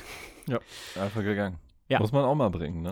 Christopher Nolan hat sich mit denen solidarisiert und fand das Ganze gut. Ich denke mal, auch deswegen konnte man es machen. Ich glaube, man wollte da jetzt nicht die Premiere zerstören. Also es wirkte abgesprochen, sage ich mal, von dem, was Nolan jedenfalls gesagt hat danach.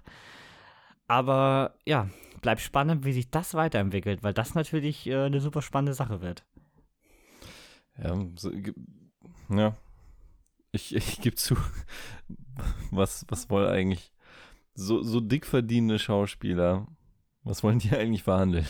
Es geht tatsächlich, äh, das habe ich auch auf den Kommentaren gelesen, du hast ja aber nur vielleicht ein Prozent dieser Schauspieler, stimmt die gut verdienen. Das stimmt, ja. das hat ja auch, ich glaube, Bob Odenkirk war das? Ich weiß nicht mehr genau, wer das war. Irgendwann hat er im Interview auch gesagt, ähm, er selber müsste nicht streiken. Er verdient eine goldene Nase. Ich, ich glaube, es war Bob Odenkirk, bin mir aber nicht 100% sicher. Er verdient eine goldene Nase, aber er solidarisiert sich halt äh, mit den anderen und streikt deswegen mit. Weil, ich meine, wenn alle Großen nicht streiken, dann ist das Ganze schon wieder äh, deutlich schwieriger umzusetzen. ja und so ist es quasi eigentlich von den bekannten Hollywood-Stars eher eine Solidarisierung. Ja, und so ein äh, Doppelstreik und so ein komplettes Lahmlegen von Hollywood gab es seit 60 Jahren nicht mehr. Also das äh, bleibt wirklich, wirklich spannend, wie das Ganze weitergeht. Ja, und die äh, auf den Namen eben nicht kamen, die Schauspielgewerkschaft heißt, heißt SAG-AFTRA. Das ist natürlich so eine Abkürzung, die hat man einfach direkt Gesundheit, parat. ja. Das ist so. Und ähm, ja. Das ist dann irgendwie Screen Actors, Dingsbums, Gott weiß was, gilt, ne? Ja, selbst die, äh, ja, selbst hier steht einfach nur Schau die Schauspielgewerkschaft sowieso. Also selbst in, oh, das ist auch eine Filmseite, auf der ich gerade bin. Also von daher, ich glaube, das ist irrelevant jetzt. Aber auf jeden Fall äh, super spannendes Thema und ich bin echt gespannt, wie das weitergeht. Warten wir's ab. Ist so.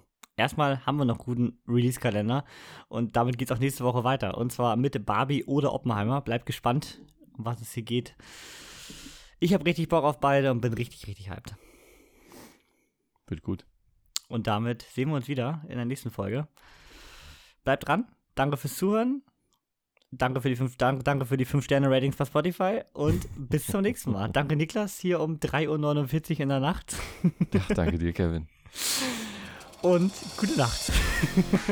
Gute Nacht. Ciao.